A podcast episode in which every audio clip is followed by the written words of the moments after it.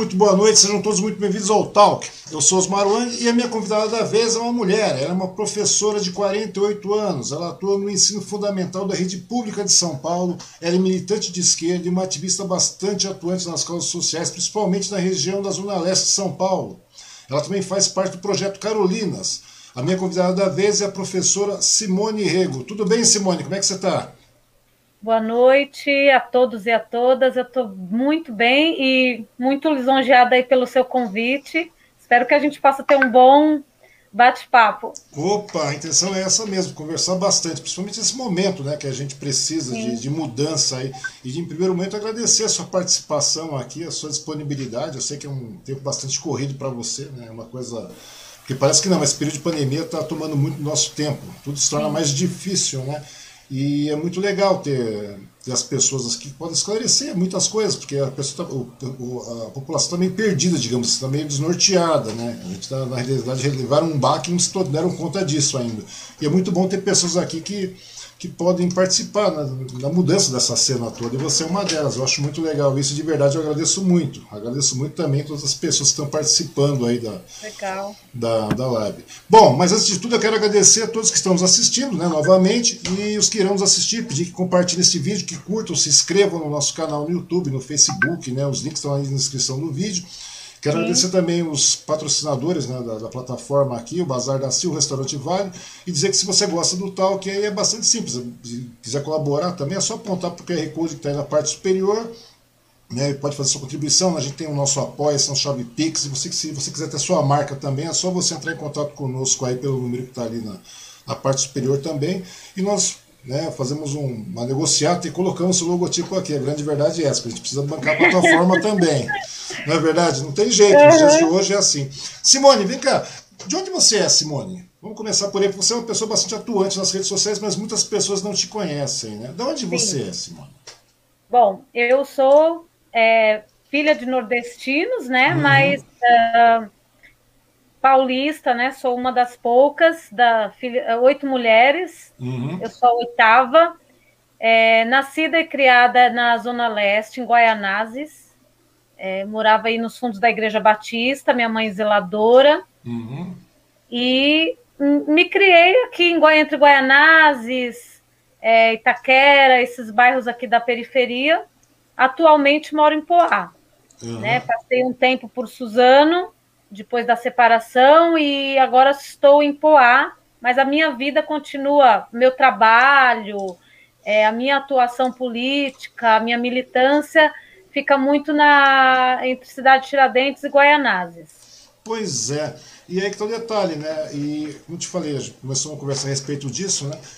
Porque você é uma pessoa realmente bastante atuante em rede social. Eu vejo bastante seu trabalho, eu acompanho faz um bom tempo, eu vejo que você trabalha. É, tem um, você tem um empenho bastante grande realmente com as pessoas uhum. mais necessitadas, mais vulneráveis. E Sim. também você, é, antes disso, você também é professora né, da, da rede pública do Estado Sim. aí. Né, e eu fico pensando como é que você consegue associar né, no ensino fundamental, porque querendo ou não, é bastante trabalhoso. E como é que surgiu esse seu interesse pela educação em primeiro momento? Porque tudo vem, né, tem uma prévia antes disso. Tá. É, na verdade, a minha família a minha mãe foi uma mulher que ela se alfabetizou, né, uhum. né, sozinha para poder alfabetizar os irmãos dela, isso lá na roça. Então, ela sempre nos ensinou é, que a educação era um caminho, sabe? Mesmo com a pouca escolaridade dela. Uhum. Então, uma das coisas que ela fez com as filhas dela, com as oito mulheres, é encaminhar para a biblioteca, que era a única coisa que a gente tinha em Guaianazes, que era a biblioteca Cora Coralina. Uhum. E eu acho que essa veia dela de educar é, passou para as filhas, porque são todas professoras. Todas são professoras? Todas. Que são quantas todas. irmãs? Oito mulheres. Oito mulheres e todas professoras? Todas Oito professoras. professoras. E hum. nós começamos, na verdade, a, a, a profissão antes da formação, uhum. né? Então, nós começamos na igreja, Aí depois eu passei para o MOVA, né, para o Movimento Todos pela Educação do Paulo Freire, uhum. e fui é, trabalhando esse contexto de educação desde muito jovem, na militância já, isso como adolescente, né, uhum. é, já, já haviam os projetos ah, dentro da, das igrejas católicas, né, existiam esses trabalhos de base e eu comecei a participar, né, comecei a, a ir, a me interessar, aí fiz os cursos de letramento Paulo Freire para poder atender a, a comunidade. E aí é, paralelo a isso eu já gostava da área social, mas a educação veio primeiro. Educação veio primeiro, né? Isso que pode se notar. E daí aí que está o detalhe, né? Com relação à questão de, de, de oito, umas oito irmãs, né? Todas. Porque na realidade é uma coisa bastante legal, né?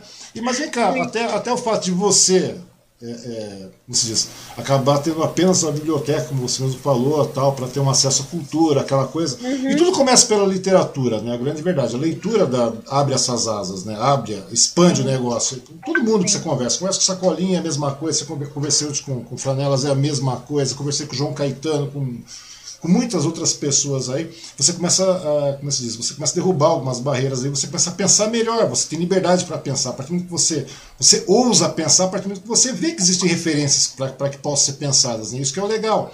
E a partir desse momento aí, só que até aí é um, é um fato de você começar a, a, expandir e tal, e começar a pensar de uma maneira mais abrangente, até o fato de você ser uma docente. Como é que surgiu a inspiração de você ser uma docente? Porque oito, foi, né, foi por osmose assim o negócio? Não foi, né?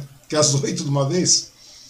É, na verdade, eu tive na biblioteca, então tudo uhum. me remete à biblioteca, né? Uhum. É, na biblioteca eu tive uma professora que, né, eu sou da década de 70, nasci em 72, então lá pelo comecinho anos 80, início dos anos 80, uma uhum. professora chega lá na biblioteca Cora Coralina, hippie, uhum. né, toda diferentona. Toda ripona, com, sim. É, toda riponga, com um, daqueles gravadores antigos, Philips, né? Uhum. Aqueles e quadrados. Uma, é, aqueles quadradinhos. Tipo, aqui, é, tipo aquilo. É. Nossa, falando com daquele, daqueles mini, é. daqueles mini ou é, daqueles aqueles, quadrados. Isso, ah, tipo aqueles que o Juru não usava. Isso. Aí ela trazia umas fitas cassete uhum. com músicas e ela só trabalhava com a gente em círculo, né? Então já era aquela coisa meio freiriana. Uhum. Eu nem entendia nada, mas eu não via a hora dela chegar para fazer essas aulas. E foi com ela que eu aprendi a gostar de MPB, da Elis Regina, por exemplo. Aí mais tarde eu fui participar de um documentário, é, comecei a fazer teatro, é, comecei a ter o gosto pela leitura e ela foi muito fundamental na minha adolescência, nos momentos em que eu, uma garota periférica, uhum. é, sem muita perspectiva, né, é, de quem está dentro da periferia, fala assim, nossa, eu quero, eu quero estudar, eu quero ser professora, eu, eu quero ser como ela, né? E então a o meu desejo, o meu sonho de ser professora, ele veio muito por ela, através dela, Uhum. E é muito interessante que assim eu tenho muito da, da, minha prática como docente, é muito do que eu aprendi com ela, né? Com os meus alunos, de trazer teatro, música, é, inserir tudo isso. Porque foi esse mundo que se abriu para mim no momento que eu não tinha nenhuma perspectiva dentro da periferia né, seja, dentro de Guaianazes nos anos 80. Pois né? é, é uma realidade que existe até hoje, né? A grande verdade é essa. Você chegar na periferia hoje, a gente vê isso aí. Eu vejo pelo trabalho que você faz, pelo tudo que você posta, tá? É um trabalho constante de empenho, a gente vê dificuldade. É. E é uma realidade que existe hoje, não mudou nada da década de 80 para cá. Esses dias atrás eu escrevi, escrevi algumas coisas e fiz um comparativo da década de 80 para a nossa década, né? E você vê que praticamente não mudou nada, muito pelo contrário. Nesse último período a gente retrocedeu e muito, né? Na verdade, Osmar, eu acredito que assim, nós tivemos um pequeno avanço, vamos dizer, né, um, pequeno avanço com as políticas públicas é, dos governos progressistas, né? Então, a gente começou logo com a Irundina, aí depois veio a Marta com os céus, teve uma abertura, é, começamos a colocar os jovens é, para estudar, a conhecer o que era um teatro, que a, quem está na periferia não sabe o que é um teatro. Verdade, não tem acesso a nada. Sabe. Mas, mas a gente ainda está anos-luz do que é o real, o ideal. Né? Então, é, se você pega, por exemplo, um bairro como Cidade Tiradentes, que nós temos mais de 350 mil habitantes, e o último censo foi feito em 2011. É, então, sabe? a gente, né, é, é, a, gente, a gente vai ver que não tem muito acesso. Nós temos os céus, nós temos um centro de formação cultural, uma casa de cultura e alguns coletivos. Mas aí, quando você entra dentro da periferia, dentro dos bairros, como, por exemplo, um bairro que eu estou é, começando a entrar da, da semana passada para cá, que é a vaquejada, que eles chamam, uhum. ele existe há 20 anos, lá na cidade de Tiradentes. Ele não tem asfalto, a água. Pois é, é, não tem infraestrutura nenhuma, né? Não tem, que dirá aparelhos, né? Você não, concorda não comigo? Que dirá aparelhos para educação e cultura. Vocês As crianças não dão 7 quilômetros para ir para a escola mais próxima, porque a, a, o transporte escolar não entra. Então, como que você pensa assim, né? Como que é, São Paulo, um orçamento de 13 bilhões. Pois é. Né? Aí você pega um bairro como Cidade de Tiradentes, que as crianças têm que andar 6, 7 quilômetros para chegar até a escola. E quando chove, elas não podem ir. É, porque não tem pavimentação, não tem nada, né? né? Porque quem conhece é. essas quebradas, como a gente chama de quebradas, porque é uma, são quebradas, são quebradas. Sim. E você vê que não tem pavimentação, não tem infraestrutura mínima, não, não tem nada, não tem creche, não tem nada. Nada. Saladoria zero, a grande verdade é essa. Nós Sim. Aí como que você fala para a pessoa assim, ó, você tem que estudar, você tem que sonhar, você tem que ter objetivos, fazer planos, mas quais os planos que uma, uma criança que nasce olhando para o esgoto, né? É, quais os planos é, de uma criança que ela tem que andar seis quilômetros para chegar até a escola, né? E, e, então, assim, eu me coloco sempre neste lugar, né? Uhum. Eu fui aquela criança que não tinha, mas assim, eu caí de frente para uma biblioteca e, e, eu atravessava. Eu ia lá primeiro porque eu queria me alimentar, uhum. porque dava lanche e eu, e eu queria me alimentar, mas depois a coisa da arte, da, daquilo que a professora trouxe, me fazia querer estar ali. Uhum. Né? Então, o interessante é isso. Muitas vezes você precisa de uma fagulha né, para despertar todo esse interesse. A gente vê Sim. muito disso na molecada. Né? Eu vejo que você faz um trabalho constante com a garotada e tudo mais. E é, até com relação à questão do ensino fundamental, que é uma coisa que eu quero te perguntar também. Mas você vê que muitas vezes falta isso, falta essa fagulha nessa garotada para que elas possam mudar. Né? E, e, e, se você vê, eles têm muitos, é, é, existem muitas intempéries que, que, que, que, proíbem a garotada de participar de ter essa, essa, esse contato com essa, com essa abertura, com essas faíscas, com essas fagulhas de discernimento. A grande verdade é essa, porque como é que você faz lá, vai, vai, vai, vai você falou, né? Como é que você vai colocar, ensinar ou dar interesse para essa garotada, despertar o interesse se a garotada não tem nem o que comer em casa? Esse não é só questão disso. Pra, isso é uma, é uma questão heróica, até andar 6, 7 quilômetros para chegar numa escola. Quando chove não tem condições. Né? Isso daí você soma tudo isso. Você vê, se o básico, que é o, o estrutural, que é a questão de do ensino, Sim. da educação, eles têm essa dificuldade. Tudo. Você imagina uma estrutura interna familiar. É uma coisa bastante complicada e é uma coisa que se arrasta por décadas, né? Ou seja, da década de 80 para cá, a realidade não é diferente da de hoje. Não. Muito pelo contrário, tivemos pequenos avanços, mas elas foram, digamos, dizimadas, né? Nesse decorrer é, do período. Na verdade, eu acho que assim, eu lembro, não sei se você vai lembrar disso também, que você é da mesma época que eu, uhum. é que na, na década de 80, as igrejas a exemplo do que fazem hoje, pregavam que era o comunismo lá na Rússia, né, que tinha demorado o muro de Berlim e tal, que os comunistas iam avançar, que iam. Então, assim, todo esse discurso que eu vejo hoje sendo, é, sendo né, pregado nas igrejas, e aí em grande proporção, via rede social e fake news e tudo mais, eu via quando adolescente, morando numa, nos fundos de uma igreja, é, que eles pregavam que o terrorismo, né? É, até que um dia eu fugi de casa, hum. já adolescente, e fui para o primeiro encontro nacional dos estudantes secundaristas lá no Aramaçã. E aí tinha, era o Fora FMI, hum. Lindenberg era o líder do movimento estudantil, Pois e é, foram diria, né?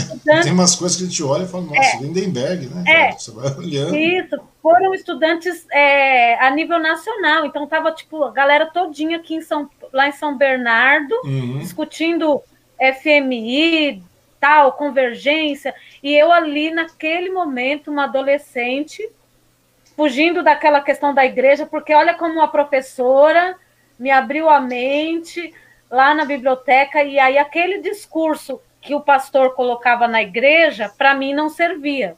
Pois é. Né? Porque eu já, já tinha uma outra consciência. Aí fui participar. E aí eu vejo que, como nós não mudamos, porque a gente está vendo hoje, né, século XXI, o mesmo discurso, agora de uma melhorado. forma tecnológica, né, de uma forma mais né, floreada e tecnológica também. Né, de, de, de um, e aí você pega a educação. A educação ainda está no século XIX. Pois é. Nós ainda estamos no giz e lousa. Pois é, é um absurdo isso aí. Isso que eu queria te perguntar né? também, Simone. É, porque você poderia, né? Pô, dá para perceber que você é uma mulher, pô, poderia estar tá, tá dando aula em outros patamares. A grande verdade é essa, poderia ser professora em outros patamares. Né? Mas não, você, você optou pela educação fundamental. É, você optou pela educação fundamental por quê? Porque, não sei, me corrija se eu estiver errado, eu não sei se é isso, mas me dá essa impressão, né? É, você vê, é, é, você optou pela, pela, pela, pela, educação fundamental devido à questão da conscientização social já na tenridade, assim, naquela coisa da molecada, ter essa oportunidade que por acaso você teve, né? Calhou de ter, né, ter uma biblioteca, etc. De ter uma professora que chegava lá, que ia com gravador lá, Juru, naquela, aqueles gravador Aico, Philips, aquela coisa toda, que podia abrir isso. Que é uma metodologia bastante legal, essa, essa sistemática utilizada pelo, que era utilizada pelo Paulo Freire de, de interação, né? Uma coisa que. Sim porque você se livra um pouco. Acho que, acho que hoje você vê a questão do Paulo Freire levar tanta pedrada, né? A metodologia do Paulo Sim. Freire e tudo mais. Porque eu acho que é uma maneira que começa a fazer a garotada pensar um pouco mais, né? Você se livra de certos dogmas, né? Eu percebi que você permanece na, na educação fundamental. Talvez por isso, Simone. É, na verdade, tem tudo a ver. Na verdade, eu penso assim que eu tenho um, uma questão assim com o Rubem Alves também, né? Que eu uhum. gosto da da questão do que ele fala num, num, dos livros dele, que é a pedagogia dos sentidos, né? Então, educar o olhar e educar os sentidos. Isso o Paulo Freire também fala. E aí, como eu me vejo dentro da educação, né? Uhum. É uma pessoinha nadando contra a maré, de uma certa maneira, porque a gente tem hoje um, um colegiado que está voltando, inclusive, na direita, que tem é um outro movimento. Mas quando eu olho para as crianças, é, quando eu olho para os adolescentes, eu me enxergo completamente na, neles. Uhum. Então, o que, que eu faço o tempo todo? Eu falo assim: eu preciso de aprender a linguagem deles, eu preciso de decodificar tudo isso, e eu preciso, preciso de transformar isso é, em algo que, de fato, é, entre dentro da, da, Primeiro aqui, né? Primeiro uhum. é afeto, e depois é o olhar, e depois vem o respeito. E o Paulo Freire era muito isso, né? Então, e outras pessoas que eu, que eu tive como referência para mim. E aí eu penso assim, bom, se eu estivesse num outro lugar, eu poderia hoje estar numa, né, dando aula numa faculdade, eu poderia é. estar em outros espaços de fato. Mas quando eu vejo que o meu trabalho ele é um trabalho fundamental para determinados grupos de jovens e de adolescentes e de crianças que estão nesses espaços, eu prefiro ficar ali. E dali eu tiro muito repertório, dali eu, eu me renovo, dali eu consigo é, perceber o que eu preciso de melhorar. Eu falo, bom, isso aqui eu preciso de, de melhorar. Eu vou ler, eu vou buscar as informações, mas sempre buscando mostrar para eles o seguinte: a gente, nós estamos aqui, eu também estava aqui e eu cheguei ali. Eu vou mostrando para eles esse percurso, né? Uhum. Pode parecer um trabalho é, pequeno, pode parecer um trabalho que não tem relevância, mas ao longo do, do, do, dos meus anos de educação, e aí vamos fazer 20 anos, é, eu posso perceber o quanto foi importante esses momentos de chegar mais cedo na escola, é, do diálogo mais individualizado, de não ter alunos como número e sim como pessoas, uhum. é, saber onde que eles estão, como eles agem, por que isso, por que aquilo. E eu fui formando o meu método, né? Não tem um método Paulo Freire? Sim, existe. Então, a partir do método do Paulo Freire, eu criei o método da professora Simone. Pois é, mas né? na realidade você passa. Você, é, é aquilo que a gente está falando, né? existem outras possibilidades também. Né? Ou seja, sempre vem Sim. pela questão do afeto, do carinho, em primeiro momento, que sempre a criança Sim. tem que ser tratada dessa forma. Que é onde Sim. você consegue é, é, é, ter uma interação, socializar com essa criança. E, e, é claro, né, a partir dos bons princípios, você consegue ter outro. É, você consegue ver um crescimento constante na criança. E é, é, muito legal essa maneira de você falar, pô, acabei desenvolvendo meu próprio método, né? Você, por 20 anos, Sim. duas décadas de, de, trabalho de docência, você acaba tendo um outro pique, né? Sim. Você acaba adequando a sua realidade. Porque são princípios básicos que o Paulo Freire coloca, como vários outros educadores colocam, mas na realidade, é, na realidade existem outras realidades também, né? Que é, na Sim. grande verdade é essa, você vai adequando aquilo, a sua necessidade, a sua realidade, sem fugir dos princípios básicos, né? Que é onde você consegue motivar, angariar essa garotada e colocar ela para desfrutar de um novo raciocínio. Eu penso dessa maneira, não sei se eu estou errado. É que eu acho que existe, Osmar, uma, uma visão muito equivocada é, sobre, os, sobre a, a educação, uhum. né? Primeiro que assim, a gente tem que desconstruir essa educação. Essa educação institucionalizada, ela, ela foi feita mesmo para produzir é, mão de obra barata, né? Então, ela não se preocupa em qualificar os professores, ela não se preocupa em melhorar as condições de ensino, ela não se preocupa como que isso vai chegar na base, que uhum. são os alunos, que são os filhos de trabalhadores. Ela não se preocupa. Então a gente tem que uma coisa entender essa esse ponto de vista dessa escola que ela não cabe mais no século XXI, uhum. né? É uma escola que ela tem que ser desconstruída e construída novamente. E aí existe uma outra visão que isso parte também de parte do, dos professores, dos educadores, por exemplo. Uhum. É, ah, tem professor que já chega na escola assim. Ah, é, né, eles não estão nem aí, né, dá, passa qualquer coisa, ou trata os alunos da mesma maneira como os governos tratam, como números. Então, quando você não entende o seu papel de educador, quando você não entende o seu papel na história, por que, que eu estou dentro desse espaço, qual é a minha importância, qual é o legado que eu vou deixar, é, eu não estou falando de dinheiro. Sim. Eu estou falando de história, de, de olhar para a minha história e falar assim: eu construí algo aqui. Né? Então, nós temos hoje é, dois momentos da educação. A gente tem um momento, eu olho para a educação hoje, eu me distancio muito dessa educação institucional. Né? Então, o meu formato de educação não é este. Uhum. Né? É, no caso, tem que, acho que nesse caso, esse formato de, da educação institucionalizada, né, aquela coisa que você falou, com todo mundo, toda garotada, todo, todo aluno passa a ser apenas um número, um mero número, né? Sim. É uma estatística, aquela coisa toda, se torna de uma maneira muito mecânica e, pa, e parece que a gente deixa é, essa, essa educação institucionalizada dá a impressão que não vê essas pessoas como seres humanos, né? como pessoas, literalmente falando, como cidadãos que podem realmente, é aquilo que você falou, é geração de mão de obra barata, ou, ou seja, Parece que a cultura e a educação, no caso é a cultura, geralmente é aquilo que a gente sempre costuma falar, e é verdade. Parece que é apenas uma cereja no bolo que a galera, que, que, os, uhum. que, os políticos, né, os administradores colocam como se fosse apenas uma, uma, sabe, aquela, aquela, aquela decoração, aquela fina decoração. E a grande verdade não é essa, né? Que a partir desse momento que você não, não humaniza a educação, você não sabe o que você vai ter lá para frente. A grande verdade é essa.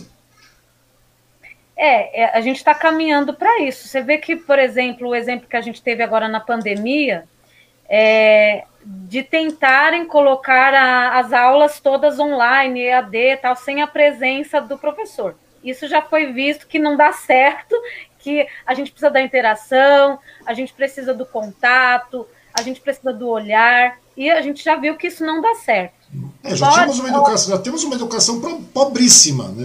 A grande verdade é né? totalmente pobre. E também não é questão disso, porque a, educação foi sucateada por décadas. A grande verdade é Sim. é essa, né? Uma constante Sim. degradação. E a gente vê que muitos professores aí são realmente heróis. Fazem por quê? Primeiro, ganham mal, trabalham em dois, três, quatro colégios, que é aquela correria que eu conheço. Eu vejo muita gente, tem amigos que são professores, e são verdadeiros heróis. E hoje eu vejo que existe uma preocupação. E já é ruim, porque não tem como, porque o professor não tem tempo de se atualizar, o professor não tem tempo de um monte de coisas. em contrapartida também não tem ações sociais que favoreçam que a garotada esteja apta realmente para aprender, porque para você aprender também você tem que estar apto a aprender. Senão se torna muito mais, se torna um martírio maior ainda para o docente. Se aprender precisa de alimentar-se bem, precisa de dormir bem. Pois é. Você precisa não, ter estrutura, né? Pois é, senão se torna um martírio ainda maior para o docente. Sim. Não é verdade? Sim. Eu penso dessa maneira. E daí eu fico pensando como é que funciona isso aí, porque hoje não temos nada disso. Então, o que já era ruim, na grande verdade é essa. Apesar de todos os esforços que os professores fazem de maneira realmente heróica, que vão lá, tal, etc. Claro, tem alguns, a gente pode. Mas não vamos generalizar o negócio. Mas a grande verdade é que senão a pessoa não seria professor. Quem é professor realmente está lá por uma determinada vocação, não é porque está lá tapando buraco. A grande verdade é essa. Né? Tem muitos eu, que. Eu, eu não sei é, Osmar, assim, hoje eu faço uma crítica muito grande à minha categoria, uhum. à minha categoria. E assim como eu faço é, uma crítica a, ao governo do Lula, aos governos progressistas, eu também faço uma crítica à minha categoria e me insiro nesse, nesse uhum. lugar, tá? Nesse não, não é, é, nesse contexto. É, nós estamos, nós saímos muito para a luta, a gente vai muito lá levantar uh, contra, reivindicar aquilo que são direitos, ok? Uhum. Mas é, chegou o momento também da nossa categoria compreender que se algo, né, se, se, se hoje algumas questões estão acontecendo, lá atrás e aí isso tem a precarização toda que a gente já falou, né? Que é um projeto de governo mesmo que a escola não seja legal, uhum. mas também existe um lado da acomodação é, de determinados grupos, de determinada de, da nossa categoria, não estou generalizando, Sim. mas existe uma acomodação, existe essa coisa de quando eu não acredito, como é que eu vou mudar aquilo que eu não acredito, uhum. né? Então, quando eu me tornei é, professora, isso há muito tempo, mas quando eu tenho três filhos, e uma das primeiras coisas que eu pensei comigo, e aí é, eu falei assim: bom, os meus filhos é, têm que estudar na escola pública. Sim. Porque eu sou professora da escola pública e eu tenho que acreditar no que eu faço. E segunda coisa, os meus filhos têm que ser meus alunos. Então, era um desafio muito grande para mim. Então, mas eu falei assim: é, os meus filhos serão os meus alunos e os meus filhos vão estudar na escola pública. E para mim foi uma grande, é um grande desafio e uma grande experiência. E eu acho que todo professor da escola pública deveria ter os seus filhos na escola pública e nas escolas que eles dão aula, porque aí ele tem que acreditar muito mais, porque ele está formando o filho dele. Não é só o filho do João e da Maria né? Ele tá, é o filho dele, então a responsabilidade dobra. E eu faço, pô, eu quero que minha filha faça o Enem, eu quero que a minha filha tenha, seja bolsista, mas a minha filha precisa de passar pela escola pública com todas as dificuldades. Então, se a gente pensar que a escola pública tem esse potencial, a gente é, desconstrói essa ideia de que o privado é bom. Sim, é verdade. A gente vê hoje o poder do privado em cima né, do que está acontecendo em cima da, da, principalmente nesse momento de pandemia. Sim. A gente vê a pressão que é feita do, do, do, da, do, do, privado em cima dessa questão da, da educação no, nesse momento grave de pandemia. A gente vê que são interesses mesmo alheios né, à, à nobreza da educação que são colocados em pauta, são interesses financeiros. Né? Mas quando a gente está falando com relação a isso, a gente vê que é aquilo que está falando. Né? É uma questão de, de desconstruir, mas não tô, que nem eu estou falando da mesma maneira. Você está falando que existe uma, uma, uma, questão da acomodação da, da classe, mas de certa parte, não generalizando, de algumas não. pessoas, não, de maneira alguma, mas é aquela coisa também, né? Tem tanta coisa para você fazer porque você é professor, né? Então, quer dizer, tem que ter um estado inicial para isso. De repente, às vezes a, a pessoa acaba se, se, combalindo, não sei, porque a gente vê isso acontecendo com as pessoas. Aquilo que você falou, as pessoas entram num estado de de conformismo com a situação e acaba deixando passar. E a, e a lógica não seria essa. E daí a gente vê que essa degradação acontece por causa disso. Né? É, esse fator que você falou, a questão também da, da, da, da falta, da, da falta de, de, ações sociais do governo, etc., para poder colocar, pra, porque remodelar o ensino, a educação no caso, é, são, é, é, envolvem N fatores, né, Simone? Na realidade, não é apenas. É, Porque o pessoal mete muito pau no professor, fala, é o professor, etc, etc, é tudo muito dinâmico, realmente é, infelizmente é. Mas é porque também existe falta de cobrança. Acho que muitas vezes eu fico vendo que. Desculpa. Eu fico vendo que muitas vezes é uma falta de, de, de, de ciência da população também cobrar isso aí, né? Se, se, se você tivesse. É porque é o básico, eu já disse tudo, né? A gente está falando de ensino fundamental. O que é fundamental é fundamental, parte por aí. Você imagina, Osmar, que tem adolescentes que chegam no ensino médio é, sem saber ler e escrever. Sim. Ele sem, sem saber ler. Aí lá atrás não foi investigado por que, que esse aluno não, não chegou na, na, no final do ciclo sem aprender.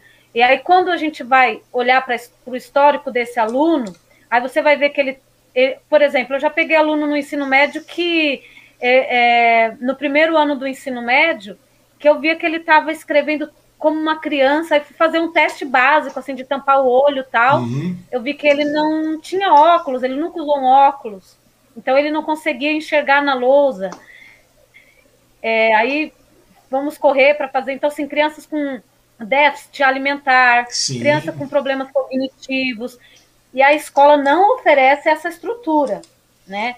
Aí você tem é, uma série de fatores é, anterior à educação que interfere lá no aprendizado. Uhum. Aí você tem um governo que é, paga mal os professores e que não investe em formação.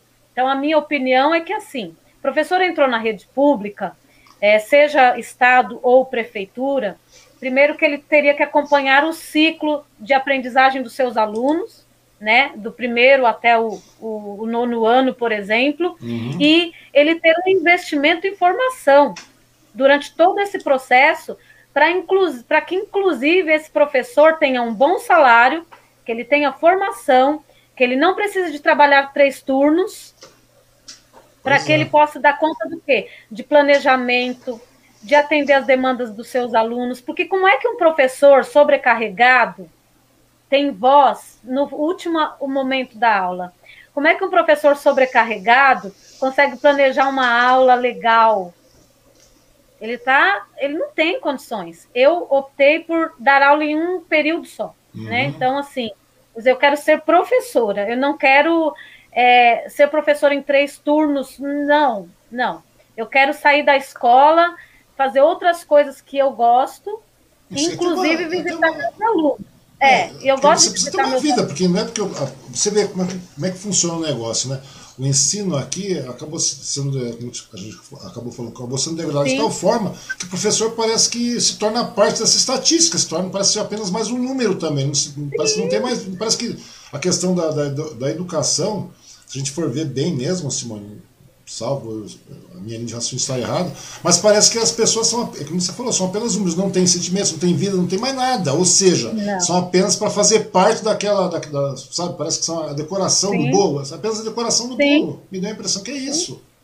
É uma coisa é, o Bruno Covas precisa de dados, né, ele precisa de dados estatísticos, aí ele cobra da Secretaria da Educação, que cobra da diretoria regional, que cobra do gestor da escola, que cobra do educador. Quando chega lá no final do ano letivo, é, a gente tem que oferecer para eles o quê?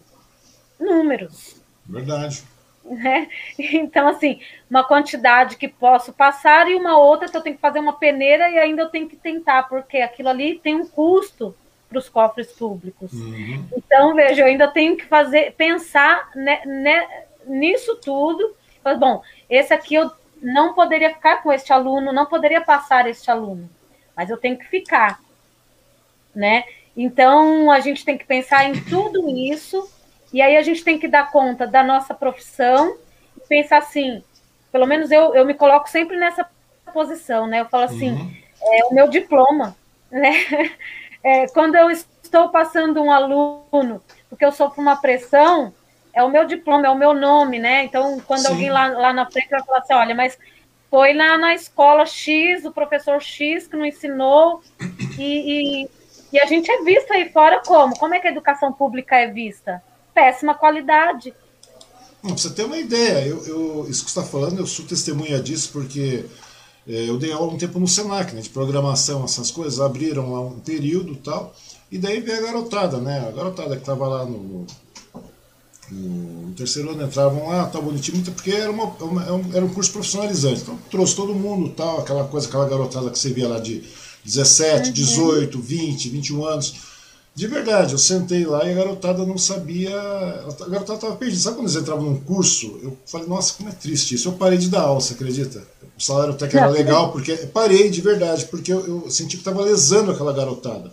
Porque muitas Sim. vezes você acabava vendo que a garotada chegava lá tal, e eles não tinham, não tinham noção de nada. Você via que era uma coisa completamente perdida, muitos não sabiam. Eu falei, pô, como é que eu vou explicar programação para uma molecada que não, sabe, não tem nem estrutura mínima para poder trabalhar com isso? Tudo bem, não estou desmerecendo, não é, não é isso. Você está entendendo, Simone? Daí, che... Daí, chegou lá, o que aconteceu? Eu não sabia o que fazer. Primeiro dia de, de aula de programação. Programação, programando, PHP, essas coisas todas, JavaScript, essas coisas todas, que era um curso mais direcionado, é, é profissionalizante, tudo bem, é um cursinho lá, para você poder começar a dar um direcionamento para essa garotada. Só que daí o que aconteceu? Era uma, um acordo do Senac com, com, com empresas terceiras tal, e eu acabei fazendo parte disso, fui convidado e acabei indo lá. Só que daí a realidade que eu encontrei é você vê garotada de 18, 19 anos, 16, 17, 18, 19 anos, garotada que não sabe escrever. Daí eu cheguei e falei, não, faça uma redação para me conhecer você, porque eu não conheço essa garotada. Você imagina você chegar numa aula de, de, de digamos Sim. assim, e você pedir para a garotada fazer uma redação, daí você, a garotada fala, qual é o tema da redação, professor? Fala, não, escreva sobre a sua vida, eu quero conhecer você. Quero conhecer você. E minha sala era muito, eu tinha 40 alunos na sala, pra você ter uma ideia. Né, 40 alunos na sala, eu tinha 15 equipamentos para 40 alunos, já começa por aí a desgraça. Meu Deus. Né? Verdade, 30, 15 ou 18 equipamentos para 40 alunos tinha que fazer aula em turma, em dupla, tal, etc., em trio, seja como for. Daí chegava lá, a garotada, elas começavam a contar a realidade delas. Ou seja, a garotada não tinha a mínima estrutura, elas, a garotada não tinha estrutura para comer, a estrutura não tinha, era briga com, era, você via problemas de relacionamento familiar, um monte de coisa, porque essa, essa degradação da educação gera tudo isso dentro das famílias, você só vai criando essas coisas, essas, essas situações, que você não sabe, é, é, é que querendo ou não, é de maneira quase que. Sei lá, é, é, acaba. É como a gente falou, a questão da osmose, sabe? A osmose vai transformando todo mundo em estatística e todo mundo em número. Eu falei, meu, é muito complicado. Eu falei, eu dei aula de um semestre e tal. Eu falei, eu vou ter que pedir para sair. Porque na realidade eu tô, me, eu tô sentindo que eu tô lesando essa garotada. Sabe? Como... É uma sensação de incapacidade da gente, né? Pois é. é, é uma coisa...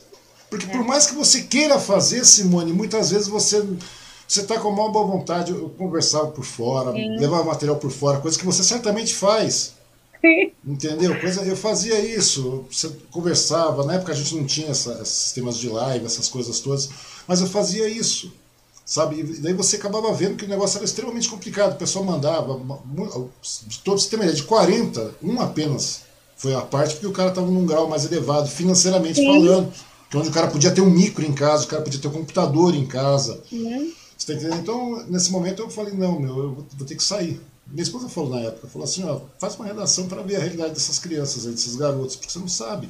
E quando eu comecei Aí você a... pega o texto, né? Você fala, nossa, não tem condição. Não tem condição, porque querendo é. ou não, é uma área de, é uma área qualificada, digamos assim. Tudo aquilo Sim. que já tinha, que já tinha, já tinha que ser passado, você tinha que estar no nível, pô, dois, três, quatro, cinco patamares assim para você chegar para você poder entrar numa área de programação. É a mesma coisa, vamos ensinar programação para essa garotada que você, tá, que você atende. Não dá. Não dá. Você tem que ter, é um estágio. Então, só que nessa hora que eu vi, só que essa molecada já passou por todos esses estágios que você falou, já passou pelo ensino fundamental, já passou pelo ensino médio, já estava lá em cima. E eu falei, e não aprenderam nada. Porque é um negócio tão mecânico, tão automatizado. Eu falei, nossa, mano, por mais que você queira fazer, que você queira ajudar, você não consegue. Então a gente, é. sente, a gente se sente meio incapaz, se sente. Eu não sei, eu, para me sentir estava lesando. Eu falei, ó, infelizmente, cheguei na direção do curso e falei, ó, realmente gostaria de sair. Mas por que tal? Todo mundo gosta de você, é um cara bastante simpático com todo mundo, com toda garotada. Mas o problema não é esse. Ser simpático não resolve. Não. Sabe? é triste isso, é demais. Chega... E aí entra a meritocracia, né? É verdade. Eu estava dando uma rida. Essa história de essa meritocracia não existe. A gente, a não. Não existe esse negócio. Porque todo mundo fica, ah, vamos de meritocracia, meritocracia, todo mundo pode, todo mundo é igual. É mentira. sabe? Ah, todo mundo chega no topo também. Não, não chega. Alguns não. chegam de escada rolante, outros chegam por escadão, outros vão fazendo rapel, outros chegam de avião. A grande verdade é essa, de helicóptero lá no topo. Então a conversa não é essa, não existe isso. Não. Eu sempre costumo dizer para os meus alunos, né, quando eu dou aula para o ensino médio, é, na prefeitura, lá nessa escola que eu estou, tem, tem ensino médio. Então, uh, quando eu estou na sala de leitura com eles, Uhum. Eu um dia passei um, um, um vídeo para eles e falei para eles, ó, vamos imaginar que vocês, né, que moram aqui na cidade de Tiradentes, é, vão competir com a galerinha lá do Higienópolis. Uhum. Mas só que é o seguinte. São duas realidades. Né? Vocês, né? É, vocês estão.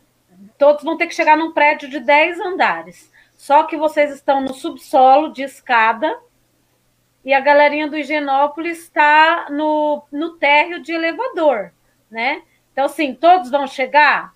Sim. Mas como que vai chegar, né? Quem teve mais condições ou quem está aqui embaixo? Quem é que chega primeiro?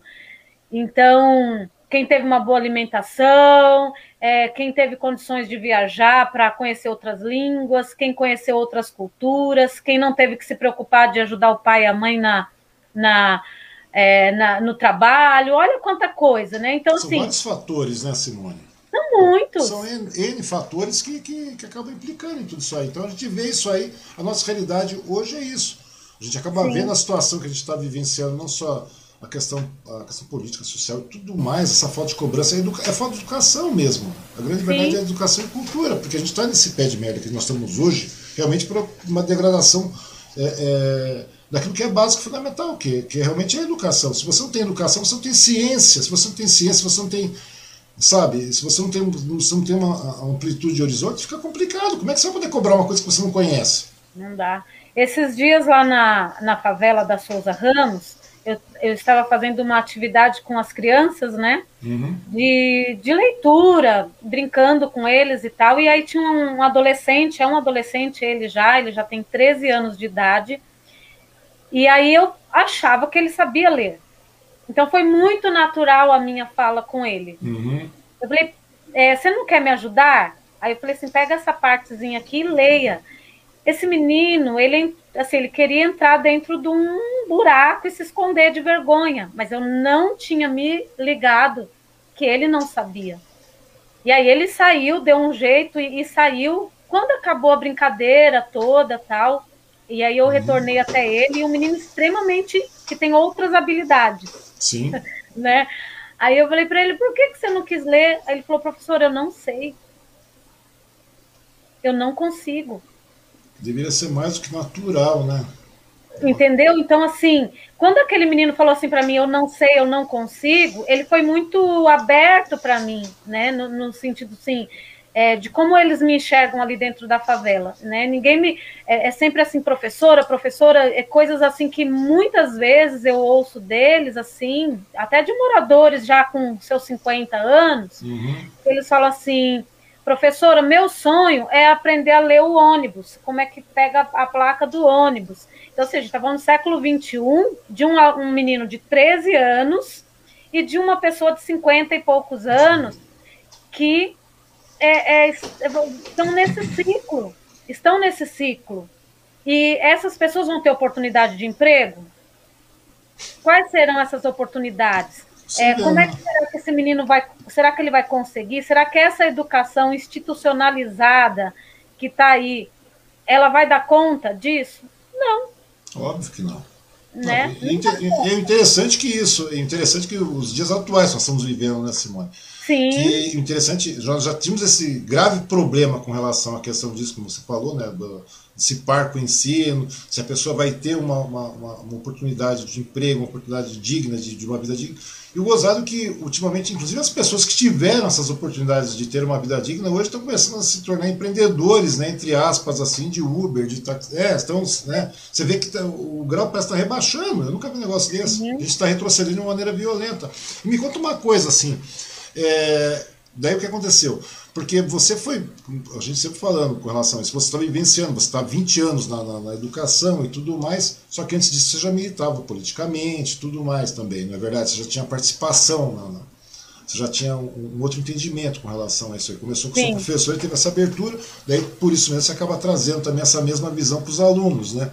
É, agora me diz uma coisa, só que até aí é uma coisa, como docente é uma situação. Você já é um. Nossa, é uma coisa realmente heróica. Você conseguir abrir a cabeça da molecada na atual conjuntura que nós vivemos aí é uma coisa bastante complicada. É realmente heróica, é aquele martírio maior ainda que eu digo para você. Porque você tá, tem tudo contra e você está remando contra. Né? Tá, tem aquela maré Sim. enorme, aquela. Sim. Sabe, aquela, aquela enxurrada vindo e você vai nadando contra uma enxurrada. A grande verdade é essa. Todo dia, todo professor faz isso. Todo professor de, com P maiúsculo faz isso. Que tem essa, essa metodologia de raciocínio e tudo mais. Mas só que daí você ainda passou a trabalhar de uma outra maneira. Você, eu não sei, eu acho que é aquela coisa de sentimento de humanidade. Né? De uhum. solidariedade, de sentimento de humanidade. Porque daí você acabou a, a trabalhar realmente com, com, com, uma área bastante grande. Você acabou se tornando praticamente uma ativista social. Antes da, da, da questão política, né? até mesmo pela questão Nesse meio tempo, você, porque você há muito tempo você está aí. E como é que você se enveredou no caminho desse, desse ativismo social? Porque você está aí... tá todo dia na rua, isso eu vejo. Todo dia. Todo dia. Você faz, dia. Você faz story é. todo dia, você mostra. Ontem mesmo você fez uma sequência de histórias que eu fiquei olhando lá tal.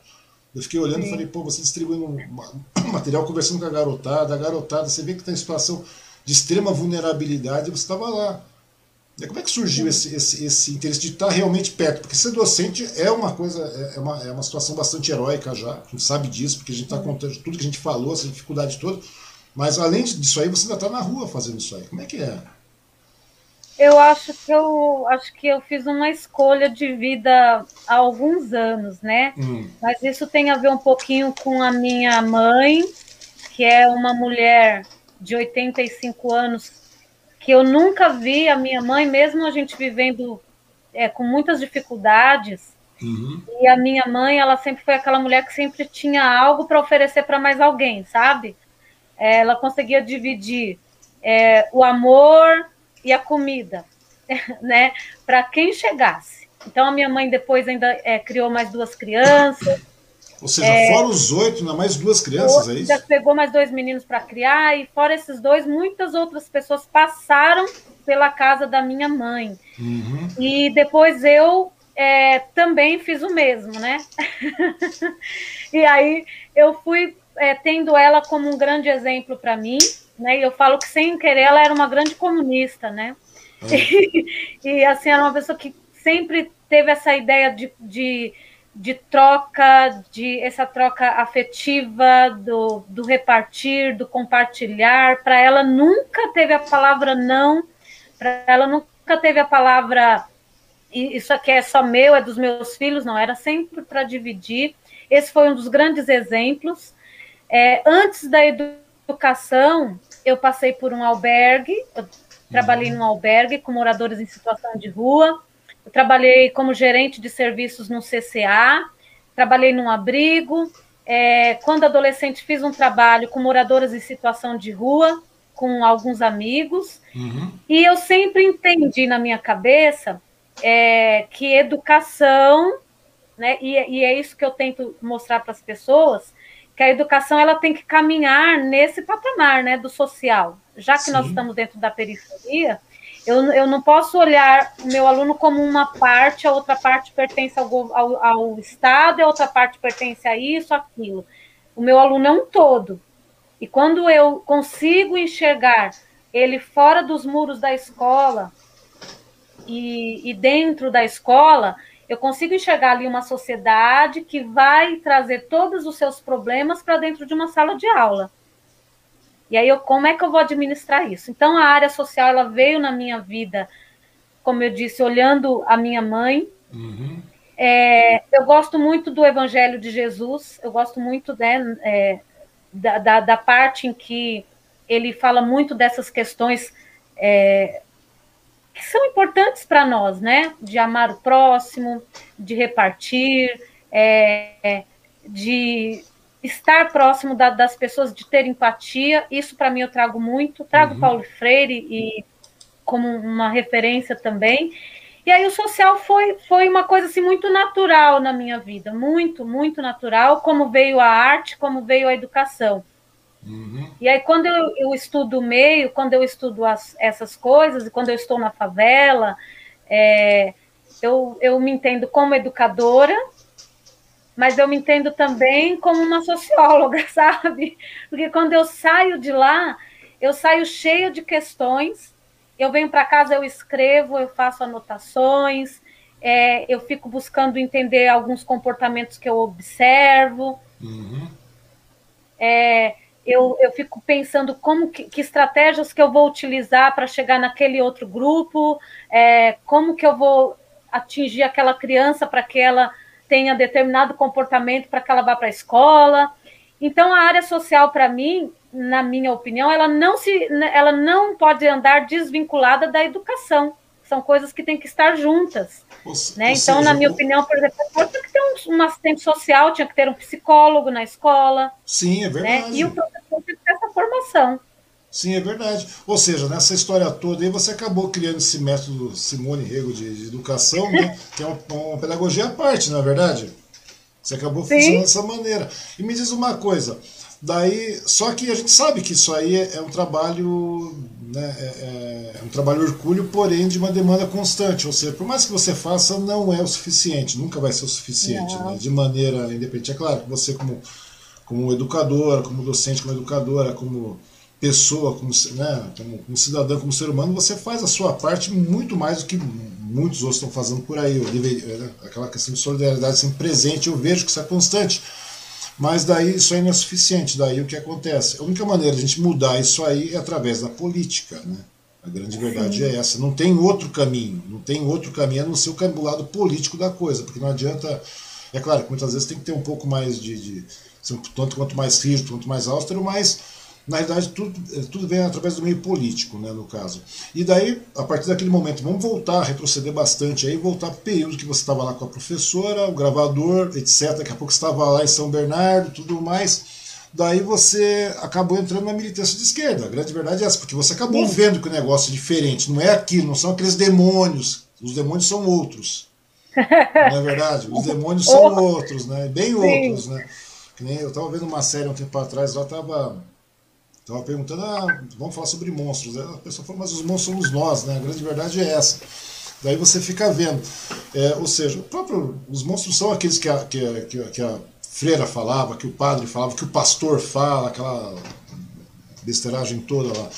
Né? Daí, nesse caso aí, a partir desse momento, você falou, eu tive, já tive ver com o método Paulo Freire, acabei pegando um modelo tal, que me serviu de modelo, de espelho, né? Daí Sim. o contato que você teve muito jovem com as regiões mais carentes, tudo isso acabou você promovendo para você uma visão mais clara sobre as desigualdades sociais, que é uma coisa óbvia, né? Que você, já tá, você fazia parte dela. A grande verdade é essa. Você falou, eu ia lá para poder me alimentar e poder, Sim. já que deu esse despertar, você aproveitou, né? Toda a família aproveitou e ter acesso à biblioteca, à leitura e tudo mais, e você começou a pensar de maneira mais aberta. Daí, isso aí, tudo isso aí acabou, a partir do momento que você teve esse acesso com a sua professora, que você conseguiu verificar isso aí. Isso deu mais clareza para você entrar na militância política, na, na área de esquerda mesmo? Você falou, é aqui meu lugar. Como é que foi o negócio? Como é que, você, como é que foi quando você chegou realmente? Porque a gente tem, um, tem uma, uma, uma, uma linha de raciocínio é uma coisa. Agora, quando você encontra pessoas com a mesma linha de raciocínio, de uma forma organizada, o negócio muda. Como é que foi a sua entrada eh, dentro da, da ala política de esquerda, assim? Direto Bom. mesmo, assim, em português bem claro que... É, eu acho que a minha professora lá, Marlene, na biblioteca, ela foi uma grande inspiração. Uhum. Né? É, porque ela trouxe para mim é, é, essa ideia, sabe aquela coisa da expansão da mente, assim, ó, ouve isso, leia isso, aí você vai lendo. Uhum. Só que não é só o ler e não é só ouvir. Tem um, alguma coisa que é, é intuitiva, é dentro de você, né? É, quando você é, você nasce para algumas coisas, eu acho que assim. Né? Tem, tem coisas que. Tem alunos que a gente vai estudando com ele e tal, e ele mesmo vai se identificando com aquilo, né? Uhum. Olha, eu gosto dessa leitura, eu gosto de fazer assim e tal. Então você vai percebendo um caminho que ele vai, que aquele aluno vai trilhar, a gente consegue enxergar.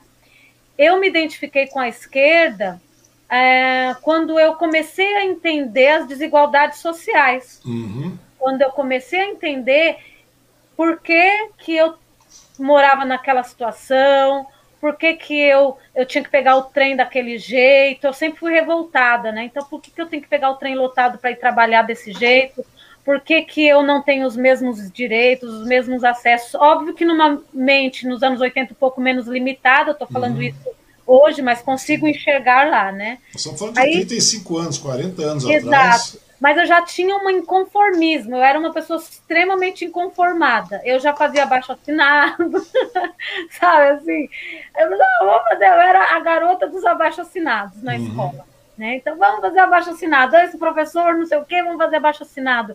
Então, se eu visse alguém numa situação é, de, de, de, conflito, eu queria ir ali para resolver. Então, acho que era uma coisa muito da minha veia. Uhum. E aí eu fui tendo contato e observando pessoas que faziam essa luta.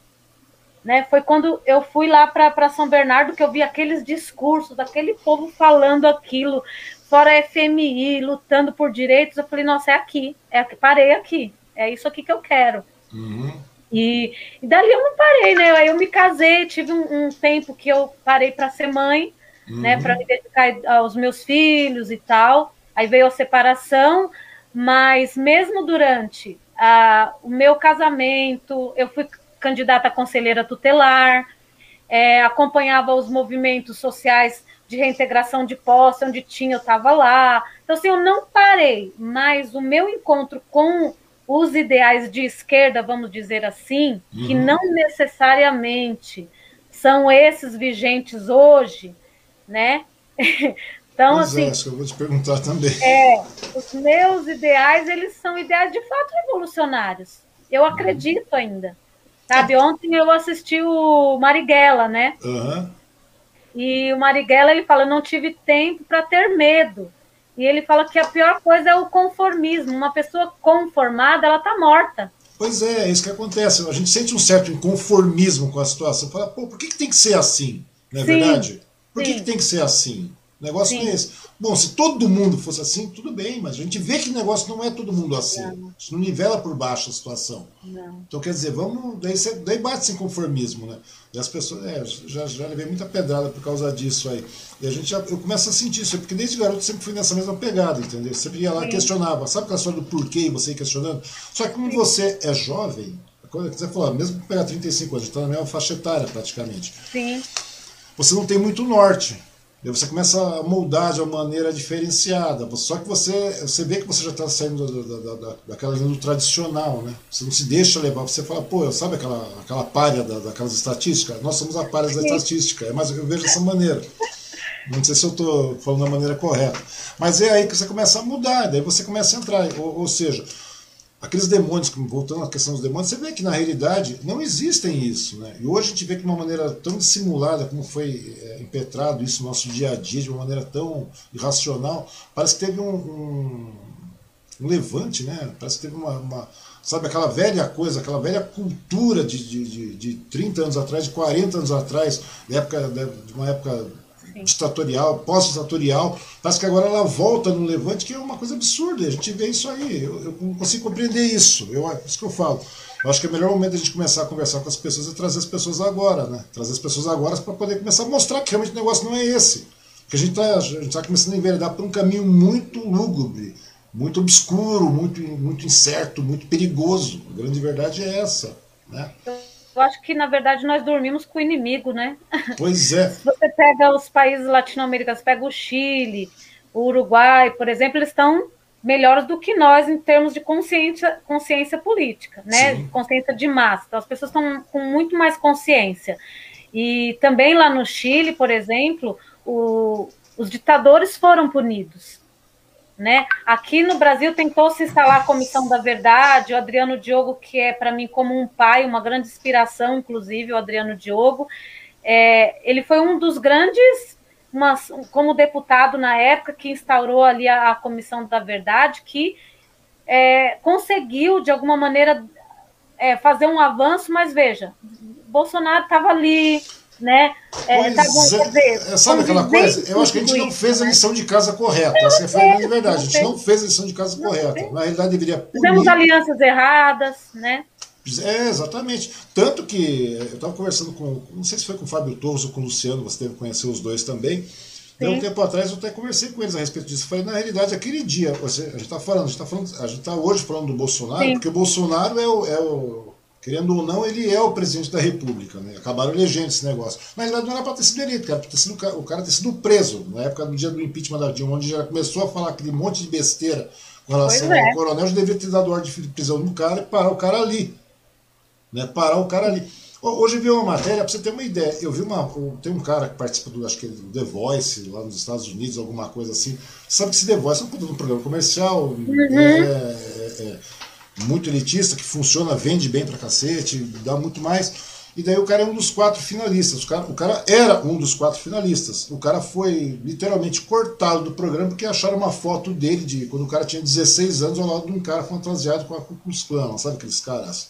Nossa. Acharam um cara lá tal, falaram, ah, o cara é um suposto. Mete o pé na bunda do cara, no português bem claro. Já tem que ser assim, você não tem que dar voz para doido.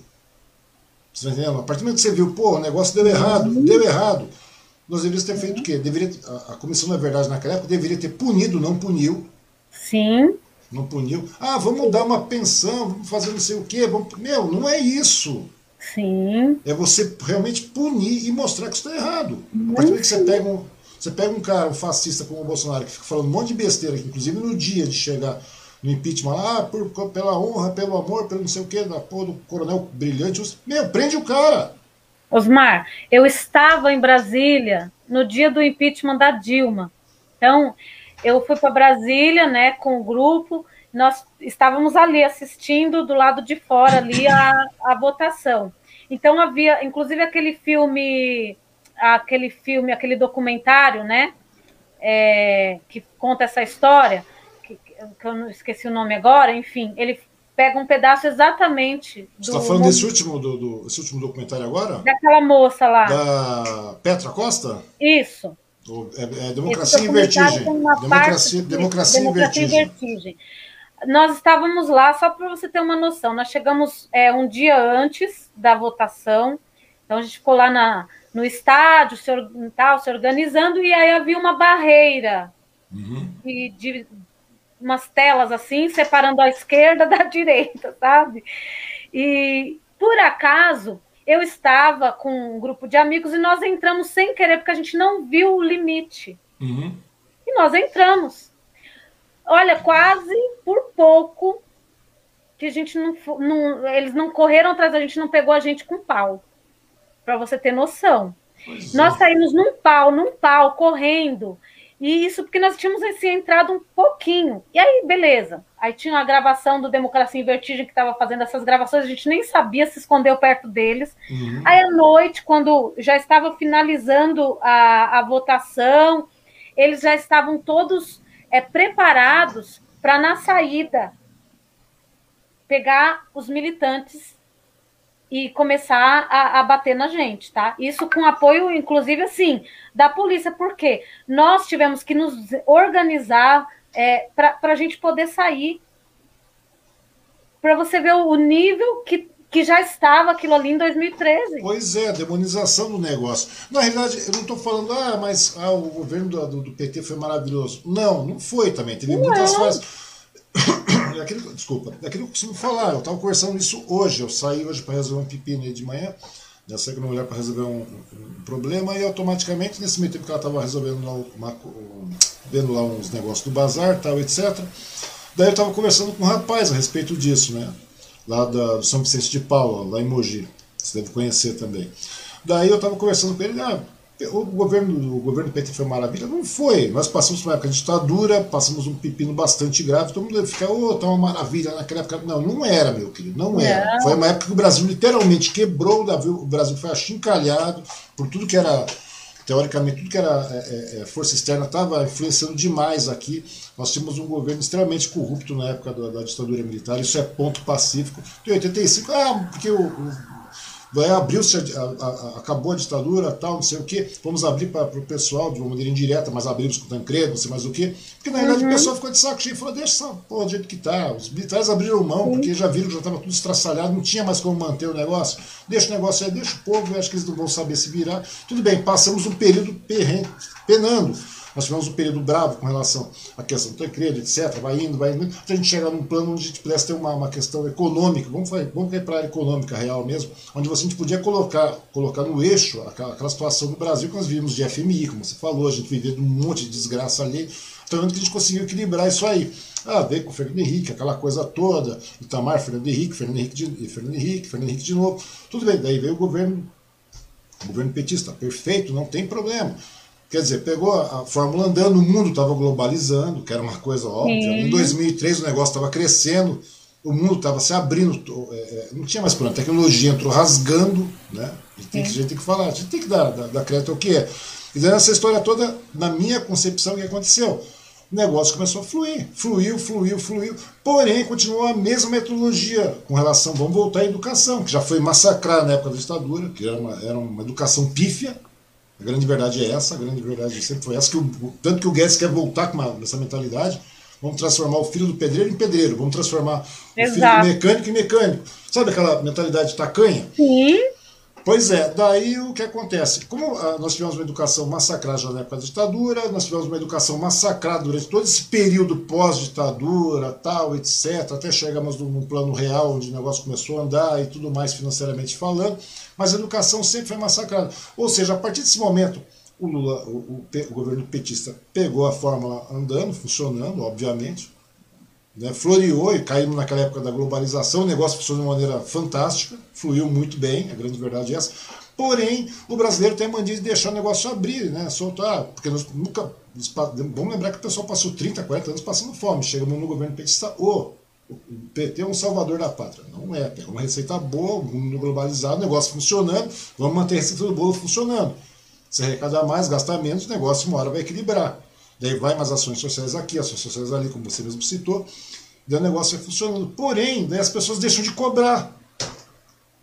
A população deixa de cobrar. Então, a partir do momento que você deixa de cobrar, óbvio que existiram casos de corrupção, é uma coisa mais do que palatável que existiram, isso aí, mas não justifica o que nós temos hoje. Sabe? Daí demonizaram o negócio de tal maneira, a ah, corrupção, a comunismo. Nós nunca tivemos isso. Sabe? Daí você dá viés para abrir, chega numa época tem o, vem o Lula, depois uma reeleição do Lula, vem a sucessão da Dilma, vem a reeleição da Dilma, que por pouco não vai para o saco proesso, que é um crápula também. Sim. Né? Aí, nessa hora, você vê que surge o quê? Surge essa, mentalidade bolsonarista. Né? Aquele cara que estava lá berrando besteira, ele, ele viu nada, nada mais do que isso, ele viu que, né? não só isso, mas uma boa parte do empresariado também viu isso, né? Uma boa parte mas, do empresariado também mas, viu Osmar, isso. você concorda que no, no mesmo essa narrativa que você está fazendo, hum. né?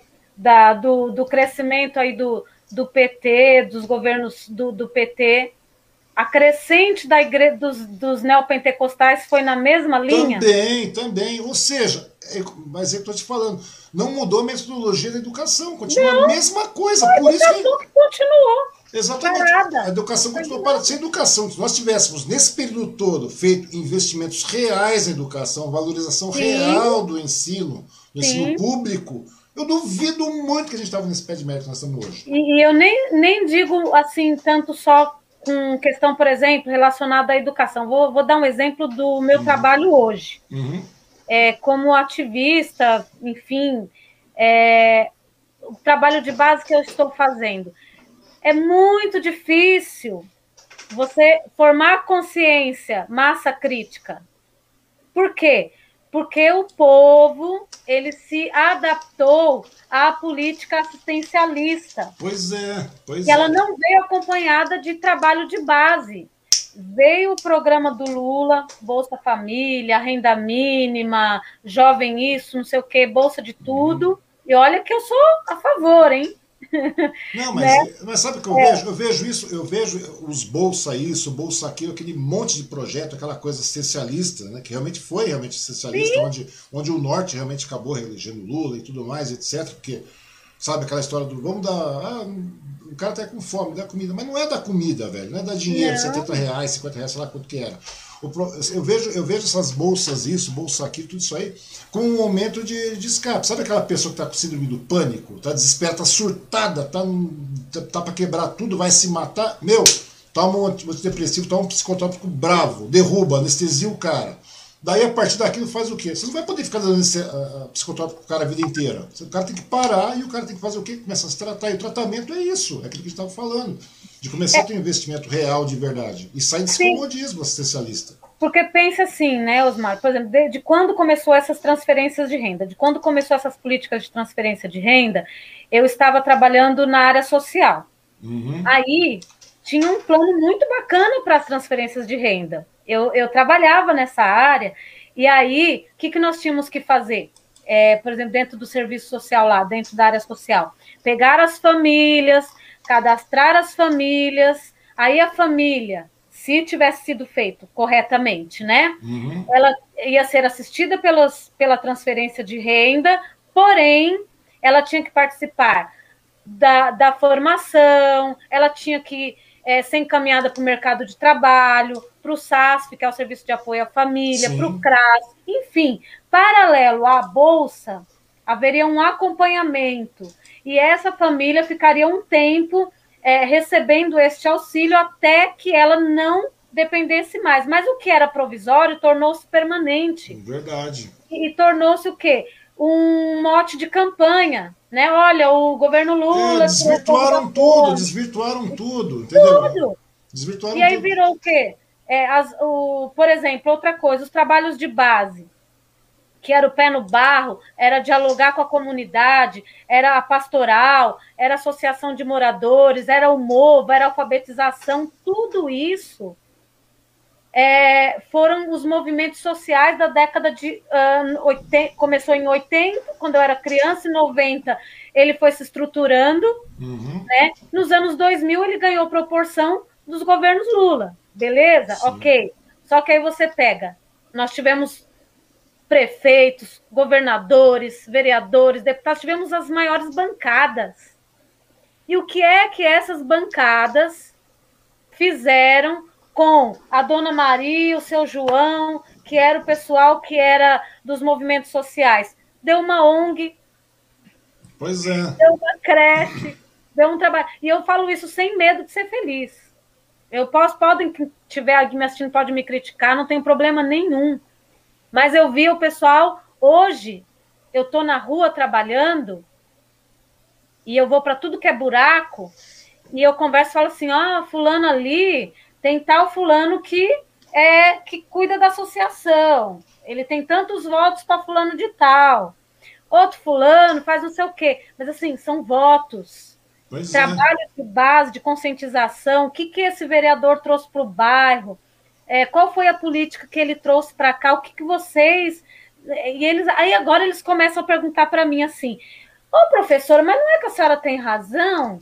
Né? É, entende? Então, assim, não chegou ninguém para dar esse start. Por quê? Porque está muito cômodo dar a cesta, a transferência de renda, uhum. né? E, e isso virou o que virou hoje. Mas, mas acontece o seguinte também, né, Simone? Chega uma hora que o negócio torna impraticável, né? Porque o malefício está se tornando muito grande agora. Você está vendo o resultado disso. Então eu acho que chega um determinado momento que a gente vê que essa metodologia foi errada, entendeu? Total. Totalmente Total. errada. É aquilo que eu te falei. Ou, ou seja, Pega o auxílio emergencial do Bolsonaro agora. Ele vai usar isso como. Claro que como vai. Na, na realidade, eu acho que esse auxílio até vai aumentar. A grande verdade é essa, porque o Lula foi lá bater, foi conversar com o Centrão, está conversando com todo, está dialogando Sim. com todo mundo, com o Kassab, com, com, com, todo mundo. O cara, querendo ou não, a gente tem que ser. Tudo bem, ah, tem um mote, é, é, porque não tem outro nome, na realidade não tem Sim. outro nome para ter uma disputa nesse caso. E a pressão psicológica que é feita, simplesmente que o cara está derretendo, né? O Bolsonaro está derretendo, está ficando ah. doido lá. Você vê na última pesquisa aí de intenção de voto, você vê que o cara está caindo desgraçadamente. É isso que você vê o, o que vai acontecer? Realmente, é, o Lula, vamos tentar chegar lá, conversar com, com, com, o Centrão, com o pessoal, porque não tem jeito, infelizmente tem que conversar. É, é saber fazer política nessas horas.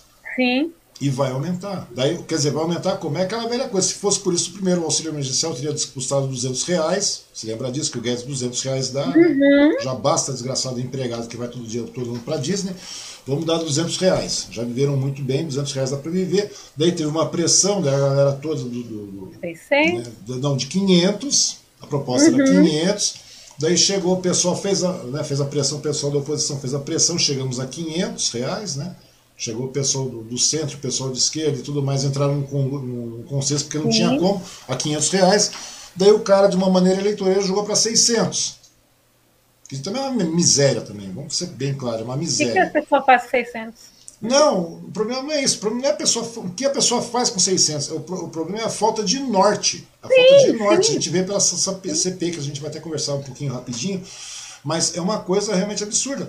Se nós tivéssemos um lockdown real parando, nós parássemos realmente, ficar só com o estrutural, o estritamente necessário, tivéssemos um auxílio de emergência, que fosse 600 reais, que seja, mas tivéssemos um programa de imunização de, nacional que funcionasse, que não tivesse um negacionista, um doido negacionista.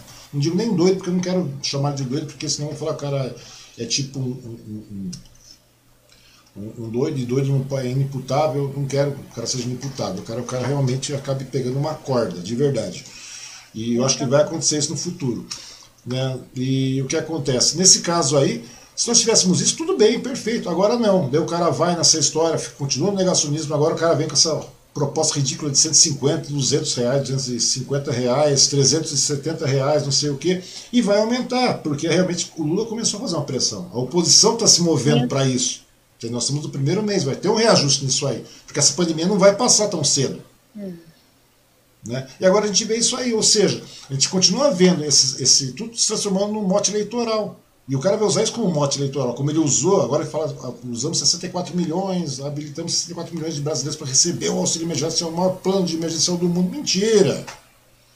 Não é mentira. E a mesma coisa, e a mesma coisa, querendo ou não, aconteceu no governo do PT. Sim, sim. Aconteceu no governo do PT. Ou seja, o, aquilo que era básico, necessário e fundamental mesmo, voltando ao assunto fundamental, que é investir em educação, em, em, em, estrutura básica, educação, saúde, aquela coisa toda, geração de renda, que obviamente você poderia ter. E a partir do momento que você investe em educação, você tem cultura. A partir você tem cultura, você tem discernimento. A partir você tem discernimento, você tem cobrança. Entendeu? Medidas populacionistas, é, né? É, é, é essas medidas que tanto um governo quanto o outro é, teve, aí a galera fala assim: não podemos comparar. Claro que a gente não vai nunca comparar o governo do Lula com esse desastre. Nunca, Sim. nunca. Não, não existe comparação. O que a gente tem que fazer é a crítica. Sim, claro. que poderia ter sido algo de extrema relevância, né, é, que é copiado, sim, e por outros países, o, esse programa, porém, é, ele em outros países ele talvez dê certo quando ele é feita a crítica, assim, ó, nós vamos acompanhar, mas com educação, mas com isso, com a... então assim, vamos estabelecer algumas coisas que são importantes. É, pra você ter uma ideia, a mesma pra você ter uma ideia como é que funciona o negócio. Acabou o Trump, entrou o Biden, o Biden já começou com essa proposta, entre aspas, Sim. liberal, que aqui é de extremo comunismo, né? Aqui Sim. É extremo, aqui é de extremo comunismo. Você chegar, todas essas propostas de ter aquecimento da economia, dar um, uma, uma, né, uma, uma, transição de renda, fazer uma, um investimento em, em, saúde pública, fazer um monte de coisa do gênero, tal, etc., com relação à saúde, educação e tudo mais, lá se tornou neoliberal o negócio, né? se tornou liberal. Agora aqui não, aqui é uma questão, nossa, isso é uma coisa ilógica. Mas você tem que investir, cara, não tem jeito se você investir. tem uma, uma classe média tão também, né? Pois é. E a gente está vendo isso, essa questão de pandemia, na questão da pandemia. É. Agora você está vendo escancarado como é que está a desgraça toda, né? Agora a gente está vendo aonde está chegando isso aí e tende a piorar, né? Por isso que, tem que a gente tem que começar a conversar com as pessoas para trazer as pessoas para começar a esclarecer melhor essas coisas. Né? Agora só me diz uma coisa você está no PC do B, certo? Mas por que o PC do B? Né? Sendo que a gente tem várias vertentes hoje de, na, na, na, na esquerda, na política. Por que o PC do B? Nós temos o PSOL, nós temos o PSTU, nós temos vários outros uhum. partidos, né? alguns mais ferrenhos como o PSTU mesmo, né? que você vai vendo, que são mais nervosos. Temos o PC do B, PCB, etc. Sim. E temos o PSOL hoje, que é um PT também, temos também o, o, o PSOL aí, que é uma, uma uma grande vertente aí que está né, despontando de maneira como se fosse uma nova versão da esquerda, né? Sim. Por que, que o PCdoB? Bom, eu, na verdade, sempre fui petista, uhum. né? E por questões de é, não conseguir me eleger, né, ou me candidatar pelo PT, na verdade, porque a quantidade de votos, etc. e tal, muito maior, e tinha ali uma questão é, que já, já, já havia alguns nomes dentro do PT para serem trabalhados. Uhum. E aí eu ficaria com uma fatia ainda menor ainda para poder trabalhar. E aí a Alessi Brandão me convidou para vir para o PCdoB. Né? Então eu já trouxe a Alessi Brandão na escola, num projeto que eu fiz, ela veio uhum. e foi muito legal porque os alunos tocaram junto com ela, então foi um, foi um trabalho muito bacana. E aí a gente foi mantendo essa relação, é, e aí ela falou: vem para cá, eu quero, né, vem se candidatar pelo PCdoB. Uhum. E aí conheci organicamente o partido e me filiei, né, há dois anos. E aí vim candidata pelo PCdoB. Ou seja, foi uma questão até estratégica, digamos assim, não foi? Sim, sim, uma questão estratégica. E, bom, e aí se você também for analisar historicamente, o PCdoB sempre caminhou com o PT? Uhum. né? É, então, assim, do ponto de vista nesse sentido, eu me senti à vontade para ir, é, para ir, né? Aí sofre uma pressão danada para voltar para o PT, uhum. mas eu acho que hoje, neste momento, eu até estava conversando esses dias com o pessoal que eu, te, eu estou um pouco desgostosa com as uhum. siglas partidárias, né? Seja o PT, seja o PCdoB, seja o PSOL, seja qual for. Uhum. Estou desanimada como é, pessoa, mulher periférica, professora e militante. Uhum. Né? Eu tenho visto a nossa esquerda, seja qual for a sigla, muito distante do povo. Pois é, isso que eu queria te falar. Então, porque parece que não tem projeto, tem um projeto pessoal, né? Parece sim. que todo mundo tem um projeto pessoal. Você pega aí até o, o pseudo PDT do, do Ciro, né? Que sim. diz que é de direita, né? Aquela, diz que é de esquerda, desculpe, né? É. Diz que é de direita, não, ele é praticamente de direita né, ou do centro-direito, ou sei lá, de esquerda ele não é. Isso já, o não, PDT já deixou de ser. Não hoje não é mais. Então você vê que existem projetos pessoais, mas não existe um projeto de Brasil, como, como diz, um projeto coletivo de Brasil, como eu estava conversando com, com o Geraldo Rodrigues aqui, né, um outro, um outro amigo aí.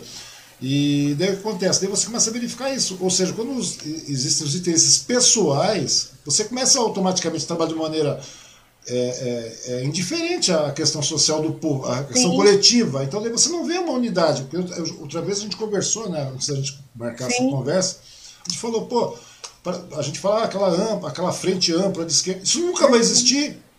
Nunca vai existir. Eu estava conversando com o Derli um tempo atrás, o Derli está até nos assistindo, ou estava, não sei.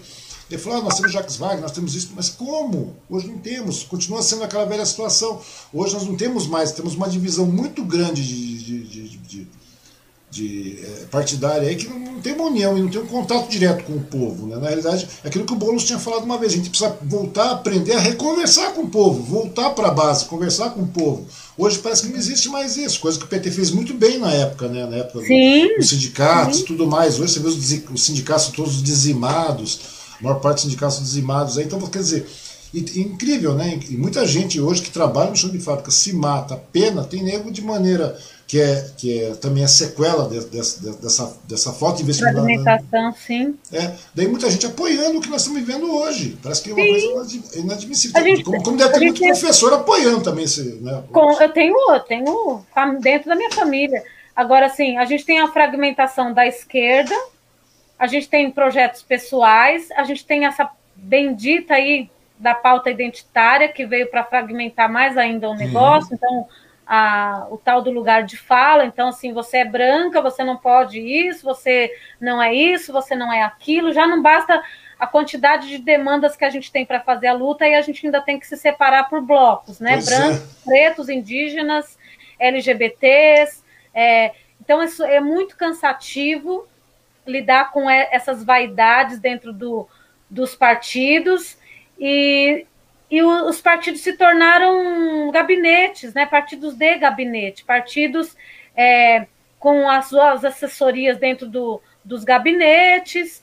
Ah, e aí, quando você chama para o trabalho, você chama para construir coletivamente, porque dá trabalho, não é fácil. Sim, claro. Não é, é fácil estar com as mulheres.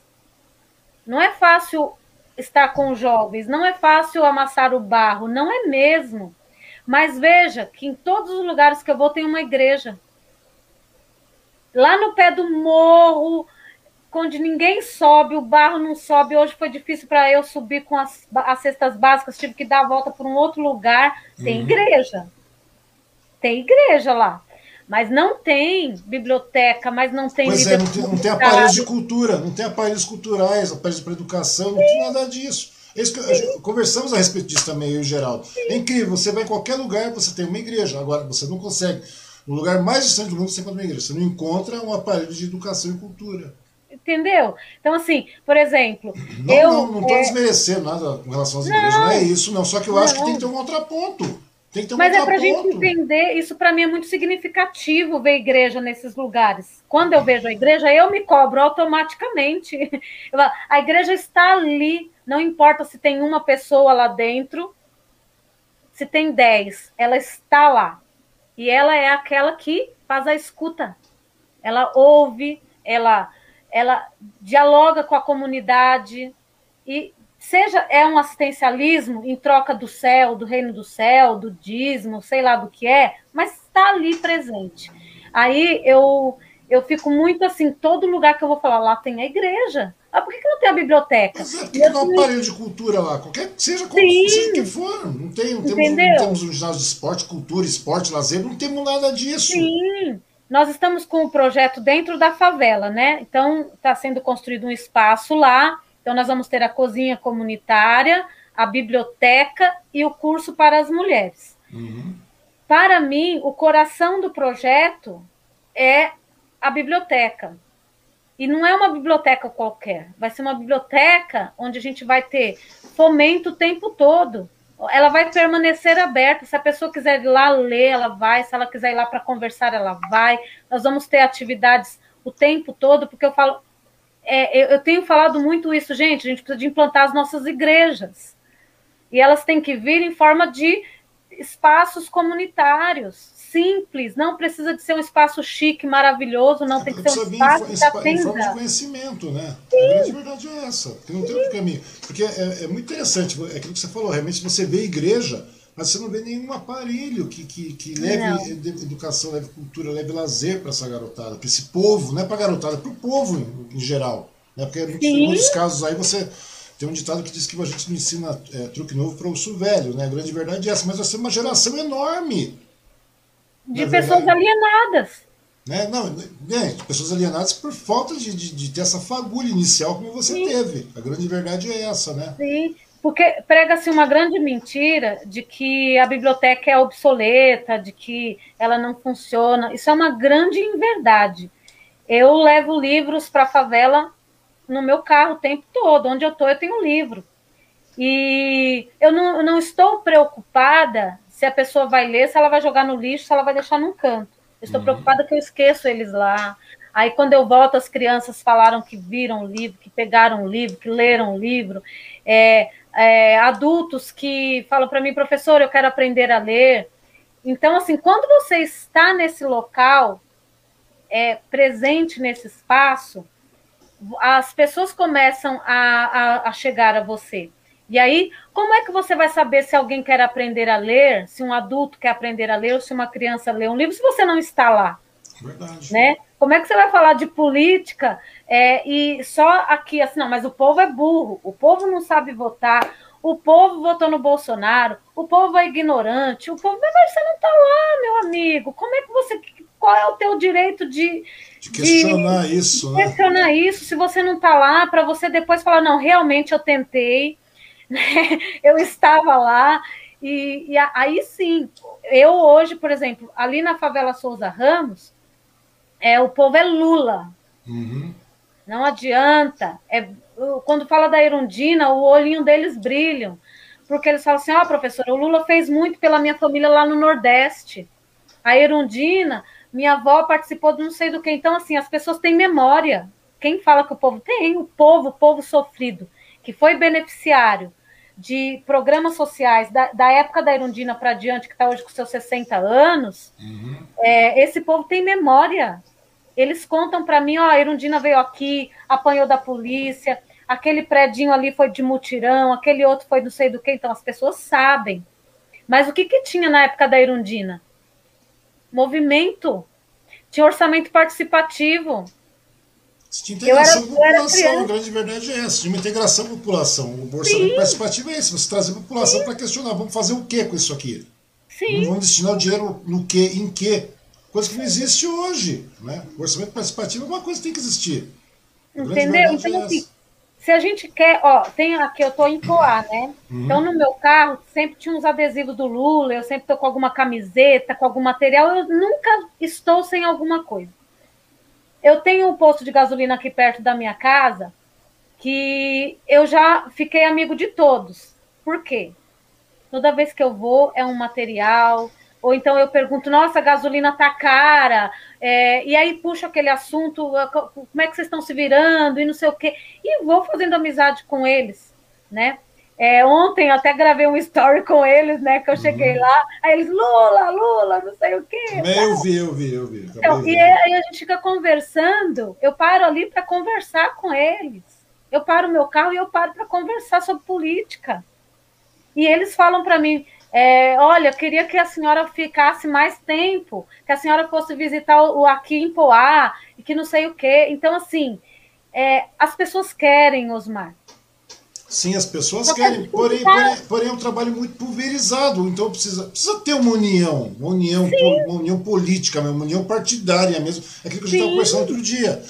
É, ou seja, tem que ter realmente uma frente, um grupo de, de, partidos que, porque tudo bem, infelizmente não tem aquela, existe aquela situação de ter, termos aí trocentos partidos, maneira de falar, é claro, mas é, o, o, pessoal alinhado com uma linha de raciocínio deveria, realmente deveria ter uma frente, porque a única maneira não é a questão de tirar o Bolsonaro, que isso é uma questão de, de ordem, tem que ser mesmo, mas o problema não é esse, o problema não é esse, o problema é você realmente... É, é, é ter, ter uma, uma plataforma de trabalho para você poder mudar o Brasil, não é mudar o presidente. A intenção não é mudar o presidente. Você concorda comigo? A intenção não é essa. Tudo bem que hoje é um nós caso podemos de tirar. tirar. Não, nós mas... podemos tirar o Bolsonaro, sim. A gente pode tirar, mas a questão é, é tirar mas e a consciência política, é a pois massa é, crítica? É, é, isso que eu estou falando. Quer dizer, é. Tirar o Bolsonaro é uma coisa mais do que, é como eu te falei, uma palavra de ordem. Sim. Tirar um psicopata desse. Sim. Mas o problema não é esse, o problema é o que, que vai acontecer depois disso. A gente tem que mudar. E para mudar, realmente só através de. Porque o trabalho que você faz de chegar, conversar, é um trabalho muito pulverizado, é muito, porque a demanda é Sim. muito grande, a demanda é enorme. Sim. Entendeu? Então, uhum. não é eu falando, a Simone falando, Fulano falando, o Fábio falando, o Geraldo falando, o Luciano falando, o, João Caetano falando. Não, não adianta, porque é muito pouco. É mesmo assim, é claro, é válido, não estou não tô, é inquestionável, é inquestionável. Porque é que eu te falei, estou numa fase meio tipo. Tipo a lista de Schindler, né? Aquele filme lá que eu te falei, né? Mais um, né? É, você, pô, você consegue fazer mais um raciocinar, que maravilha! Você consegue fazer mais um raciocinar, então o negócio está funcionando. Sim. Né? Você salva um, você salva o mundo, é mais ou menos assim, Sim. digamos. Mas mesmo assim é muito pouco para a nossa realidade. A grande verdade é, pode servir para a gente satisfazer o nosso ego, alguma coisa, dar uma satisfação, você poder dormir tranquilo, fazer qualquer coisa. Mas no Sim. contexto geral, no bojo, na estrutura, na massa crítica, como você falou, o negócio é muito pequeno. Então precisa ter uma união partidária para isso. Ou seja, nessa união partidária até o PSDB, que é de centro-esquerda, deveria entrar. Não é verdade? É grande. Tem gente boa ah, dentro do PSDB, não tem. Não, não, não, porque não, já que é um partido de, de centro-esquerda, então tudo bem, é um partido de esquerda. Você concorda comigo? É um partido teoricamente Sim. de esquerda. É, ah, você pode ver hoje até mesmo, eu estava falando, até o Amoedo hoje é mais é, é um cara mais de esquerda do que, que o próprio Partido Novo, se você for verificar a segunda. Apesar que ele ajudou a eleger o cara, mas tudo bem. Sim. Né? Viu que votou errado, fez errado, aplicou errado, muda. Acabou, a fórmula não deu certo, já está mais comprovado que não deu certo. Né? Então, eu acho que é mais ou menos por aí, aquilo que você falou. Se não tiver uma, uma linha de, de raciocínio partidário, aí vai ser difícil mudar a massa crítica, né? o pensamento crítico do, do pessoal. E a gente vai continuar nesse ciclo. Se tira o Bolsonaro, entra. Que seja um Lula. Se continuar a mesma coisa, não resolveu nada. Não resolveu nada. A gente vai amenizar a desgraça que seria o próximo quadriênio. A grande verdade é essa. Vai enzai muito a desgraça do próximo quadriênio, mas não vai resolver a situação. Né? Nós vamos continuar nessa brincadeira toda. Né? É uma coisa bastante complicada. Mas vamos voltar a falar da, da, da sua carreira na política com relação ao PCdoB e com relação ao seguinte: você saiu é, candidato ao pleito, nesse último pleito aí, ao legislativo de, de, de São Paulo, né? e você obteve uhum. 1.123 votos, que eu já te falei que é uma votação muito expressiva, né, diga-se de passagem. Foi o que eu falei para você. E me diz uma coisa, como é que foi essa experiência de você angariar esses 1.123 votos que você trabalhou sem dinheiro, foi só no peito mesmo trabalho, e principalmente agora, nesse período de pandemia, esse é o problema maior. É, bom, para mim foi uma surpresa, 1.123 votos, como eu te disse, assim, sem, sem dinheiro, sem visibilidade, sem tempo na, na TV, nada. Era um grupo de amigos uhum. E tudo no amador mesmo, é. Vai, eu faço isso aqui, eu faço isso aqui. Eu tinha um projeto que, que é um, um projeto meu que chama Jovem Aprendiz Cidadão, que eu venho construindo há muitos anos uhum. é, entre a educação e social, e eu falo, eu quero isso aqui, né? E, inclusive, eu quero apresentar ele e tal, mas eu, eu vi muitas dificuldades como mulher, tá? Para ser candidata, né? Porque a gente fala dessa questão da paridade, é, a gente fala dessa questão toda, mas ela é muito bonita no papel. Na prática, é, a política ainda continua sendo um espaço masculino, né, um espaço dos homens, e nós, mulheres, ainda estamos nos inserindo nesse espaço Pois então a nossa é. voz ainda é silenciada. Pois é, isso que eu ia te falar. Se a gente fala da participação das mulheres na política, né, historicamente a gente vê que a conquista do voto, participação e tudo mais, foi uma coisa muito sofrida, muito árdua, digamos Sim. assim. Né? E hoje, apesar dessa lei de, de cotas né, para participação, é, tendo sofrido uma certa mudança, ela é muito pequena ainda, né? Ou seja, por que, que na sua avaliação a gente não consegue avançar na questão de colocar mais mulheres na política? E vou mais além ainda é, como atrair as mulheres né, para esse campo da, da política, né? E, na sua opinião, qual o papel que os partidos, a gente está falando de partido novamente, voltando uhum. à questão do uhum. partido, o que, que os partidos é, é, podem fa fazer para favorecer essa situação de atrair mais mulheres para dentro da política? Como é que eles podem ajudar nesse contexto aí? Bom, é, é, tudo vem lá atrás, na educação mesmo, né? Primeiro que a gente ainda vive numa educação ainda muito que ainda coloca a mulher dentro de um papel de submissão, de um papel secundário. Isso dentro da, dessa educação, é, dentro dessa nossa sociedade patriarcal, a gente ainda vive esse contexto. Nós conseguimos furar algumas bolhas é, e a gente conseguiu chegar a alguns patamares. A gente tem muitas mulheres hoje, sim, em papéis estratégicos de poder. Tivemos uma presidenta, tivemos prefeitas, temos mulheres deputadas e tal mas é um número muito pequeno se considerado, por exemplo, países como Bolívia, né? Sim. Que tem um número maior de, de parlamentares mulheres do que aqui no Brasil. É, e aí a gente, vamos lá, quando a gente está na disputa, né? Quando a gente vai lá para entrar para a disputa, grande parte das mulheres que entram internamente para fazer a disputa, elas são convidadas, né? Elas são convidadas para para participar com alguma resistência, elas, não, eu vou, é, eu vou participar e tal, mas... Não existe, é, não existe, a participação espontânea, né? Não é, a participação espontânea ela é muito pequena. É extremamente limitada, né? né? E aí entra aquela questão que aconteceu no PSL, né, da, dos...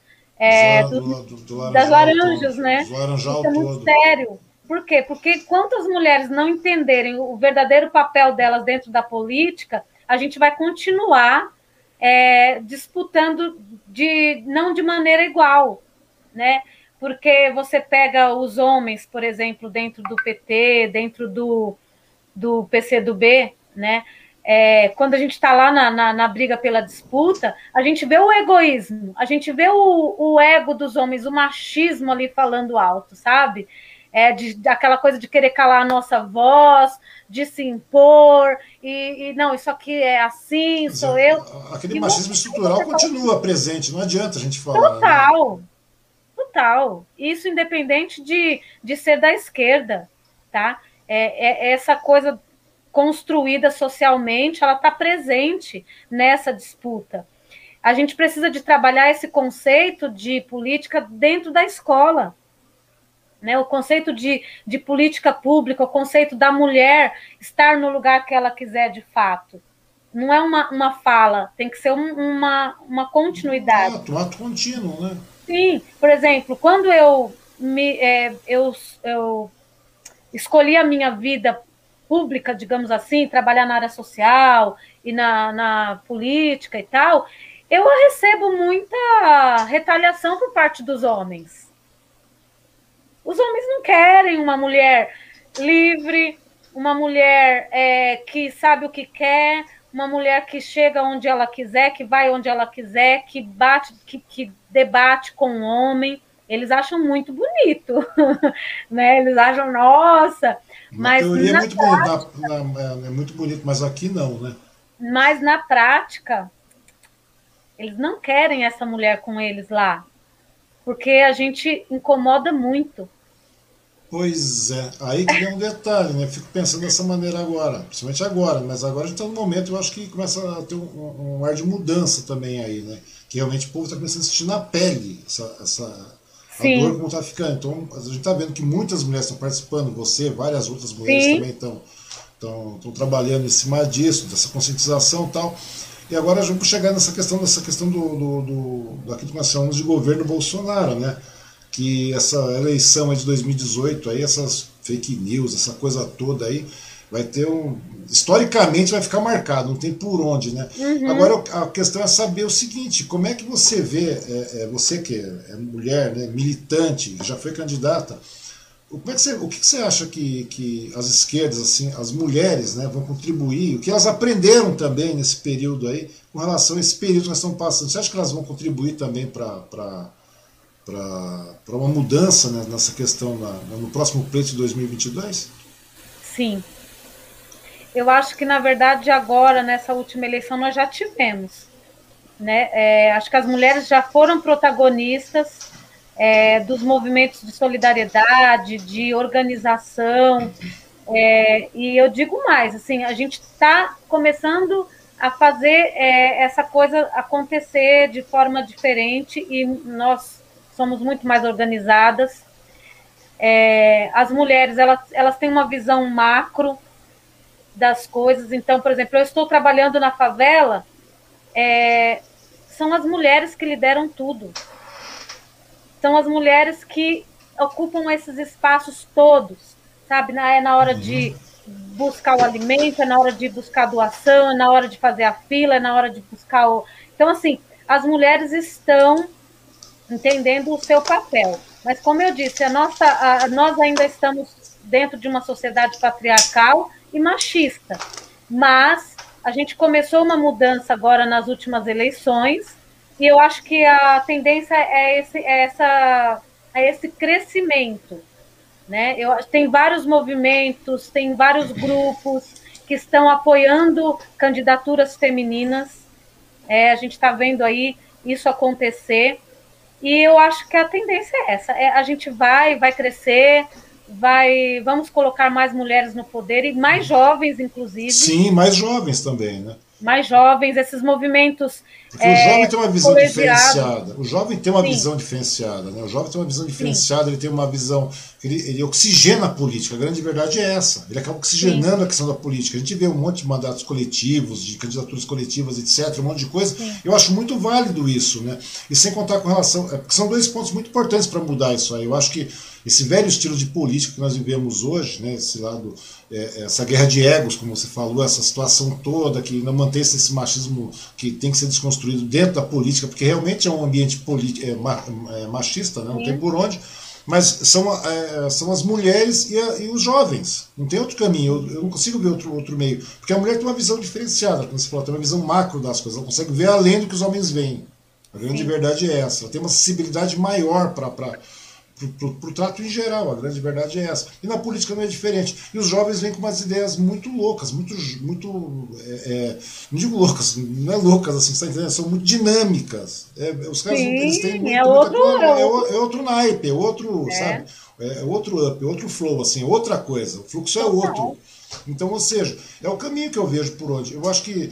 Isso eu não sei, mas eu acho que essa aí é, é, é, é é o papel que deve ser cumprido, né? Na sua opinião, qual o, seu, qual o papel das mulheres agora? Vão ter na, na, na papel realmente de relevância né, para essa futura eleição agora de 2022? Realmente, não estou falando como, como candidatas, não apenas como candidatas, uhum. nós temos muitas candidatas aí, mas como base dessa mudança estrutural para a gente evitar mais, mais um quadriênio de retrocesso. Bom, o papel das mulheres, como eu disse, ela, ele já vem sendo importante uhum. desde há algum tempo. Ano passado a gente conseguiu consolidar é, essa ideia de que as mulheres estão preparadas e se preparando cada vez mais. Eu acredito que para essas eleições agora de 2022, nós vamos ter uma renovação um pouco maior aí no quadro e queremos colocar mais mulheres na política estão e estão se formando boas lideranças, viu? Uhum. Eu estou acompanhando algumas moças aí, algumas pessoas, é, e eu acho que, por exemplo, com relação, por exemplo, às eleições majoritárias, né, a, a presidência, é, infelizmente a gente ainda não viu despontar, né? Nós tivemos a presidenta Dilma e a Manuela como vice, né, do Haddad, uhum. lá em dois, mas uh, para este para o ano que vem, a gente está vendo aí como é que vai se, se compor esses quadros.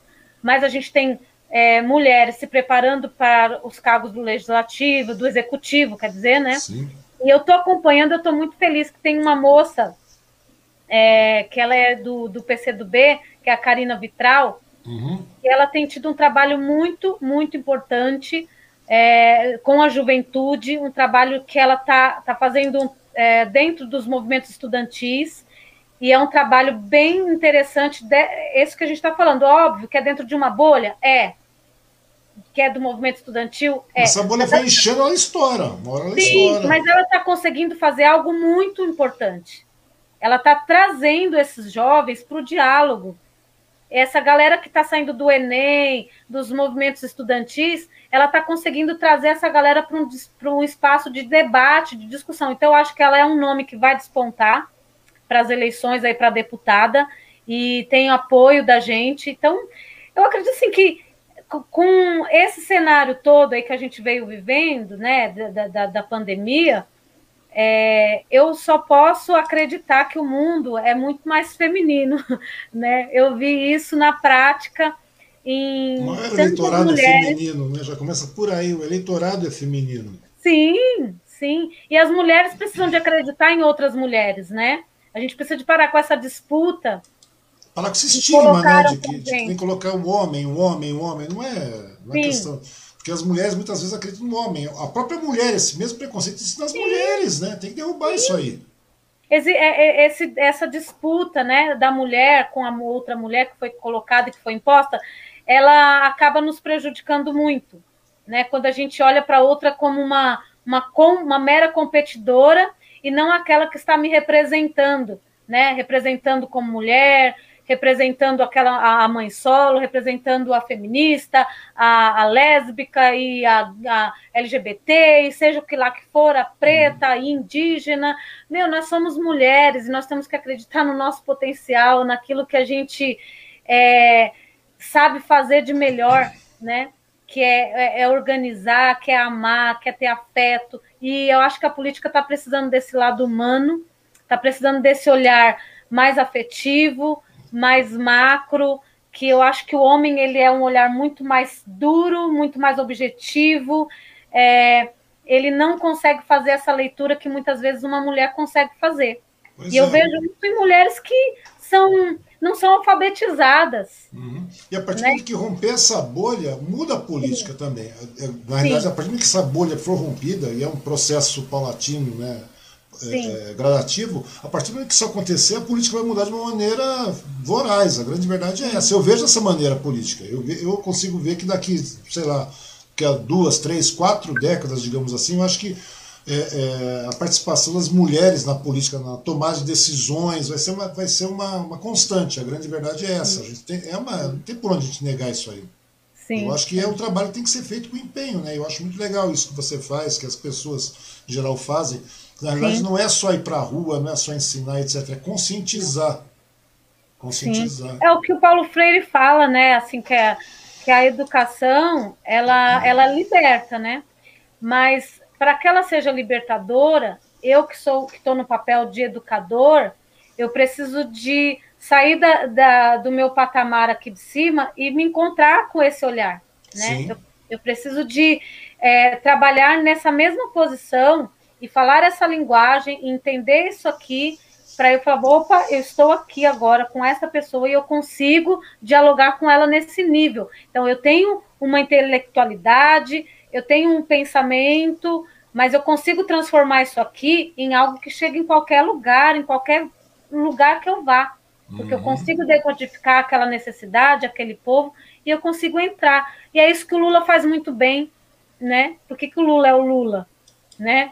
Porque ele é esse cara que tem não só um dos melhores oradores que eu conheço, mas ele, ele tem essa conexão com o povo. E nesse sentido, eu, eu amo olhar a, o Lula nesse sentido, esse aspecto do que sai do papel do político, do que está lá em cima. Sim, se transforma no estadista, é diferente o negócio. Exato. Ele caminha, ele está, quando ele está com o povo, ele está com o povo. É, né? Ele olha na mesma direção, ele entende, ele se coloca no lugar do outro. É, e, e, é isso, acho que isso que faz da gente a diferença entre ser é, um profissional, né? E entre ser bom naquilo que a gente faz. Uhum. É, sempre vai fazer a diferença de um bom político para um político profissional.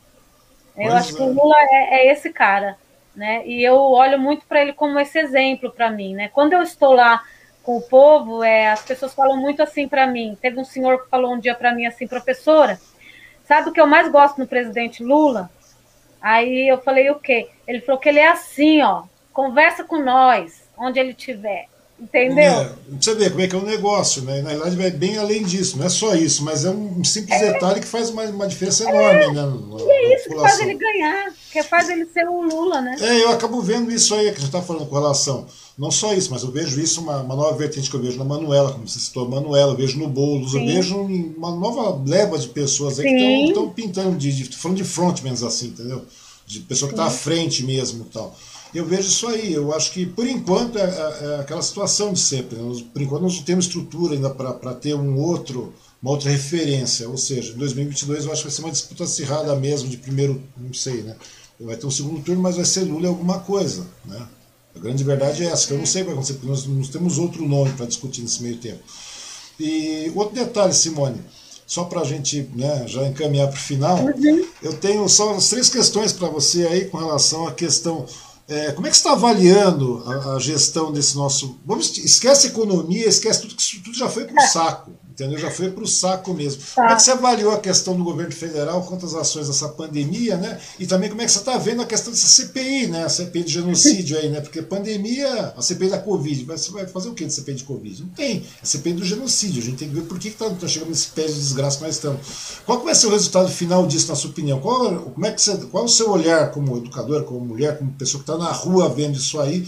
A, a, gestão do, né, a gestão fascínora com relação à uhum. questão da, da questão da, da, pandemia, que é uma coisa extremamente desgraçada, e essa questão da CPI, que realmente foi instaurada, estamos no oitavo dia, amanhã é o nono dia da CPI, estou doido para ver o Pazuello. O Pazuello, no dia que abrir, eu vou fazer uma live ao vivo, vou ficar sete, oito horas dentro dessa bagaça. Ele, Só né? coment, é, comentando, e comentando, de verdade, vou ficar comentando. Não, vou ficar... Eu acho, eu acho que essa... Bom, o, o governo federal, acho que não não tem nenhum adjetivo mais para ele, não cabe nenhum adjetivo que não o de genocida mesmo, né? Eu acho que é são 400, mais de 450 mil mortes já. É, mortes subnotificados, de... subnotificados. né? é, é, não, é. esse número é um número subnotificado. Se você for Sim. ver bem, nós passamos os 500 mil brincando já.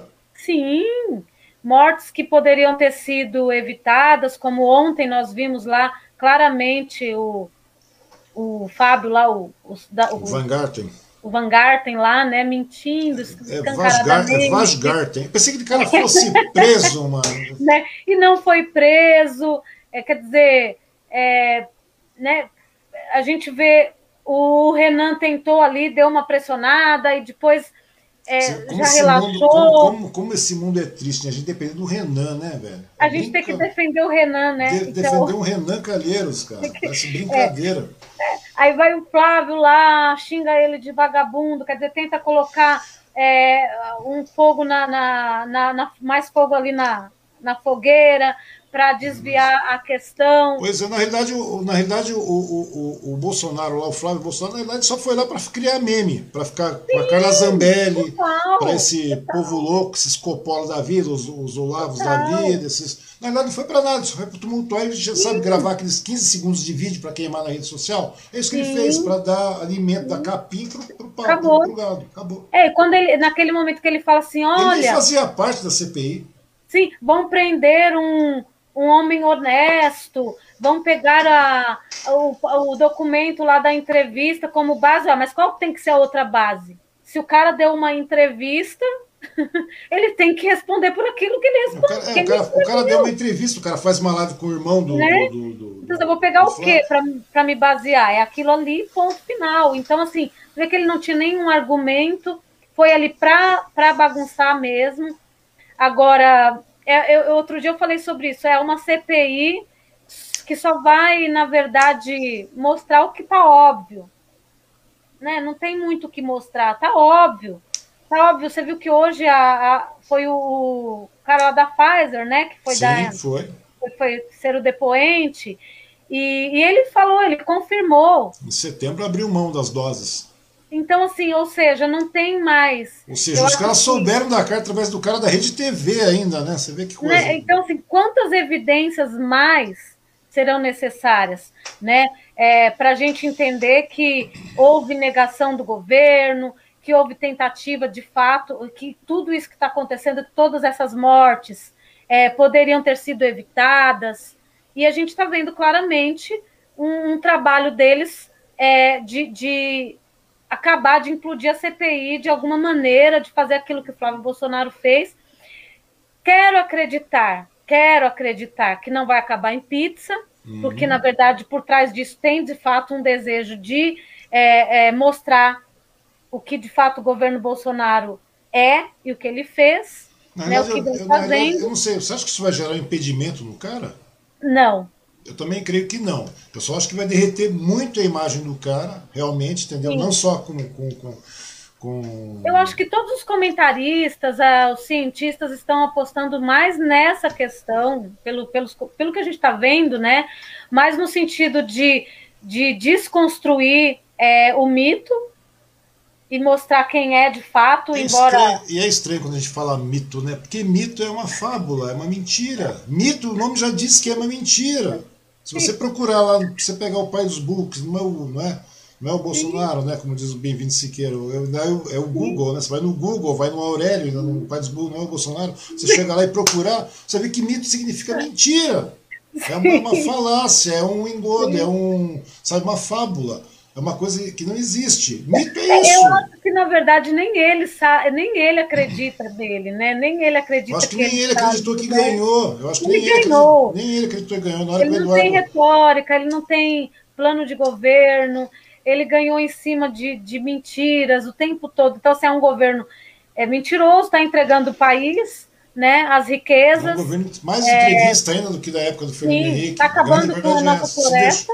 É, não, é. é um governo, governo genocida, é um governo que é, é, aponta ao, ao, ao, desflorestamento, destrói tudo, Sim. literalmente, foda-se a população indígena, foda-se a, a, a, questão da geração de renda dentro do país, né, o poder tem ficado na mão de muitos poucos, e esse é mais do que evidente. Mais do que evidente. Uma questão realmente genocida que você verifica o número de mortes que poderiam ter sido evitadas. Uma, eu estava conversando com, com, com o Fábio, com, com Torres, esses dias atrás, e daí eu fiz, não sei se foi com o Fábio, com, eu não lembro que eu conversei a respeito disso. Eu fico pensando o seguinte, porque no pré-pandemia, antes da pandemia, no primeiro ano do cara, nós tivemos um PIB ridículo. Nós crescemos menos do que o Temer, com o governo golpista do Temer.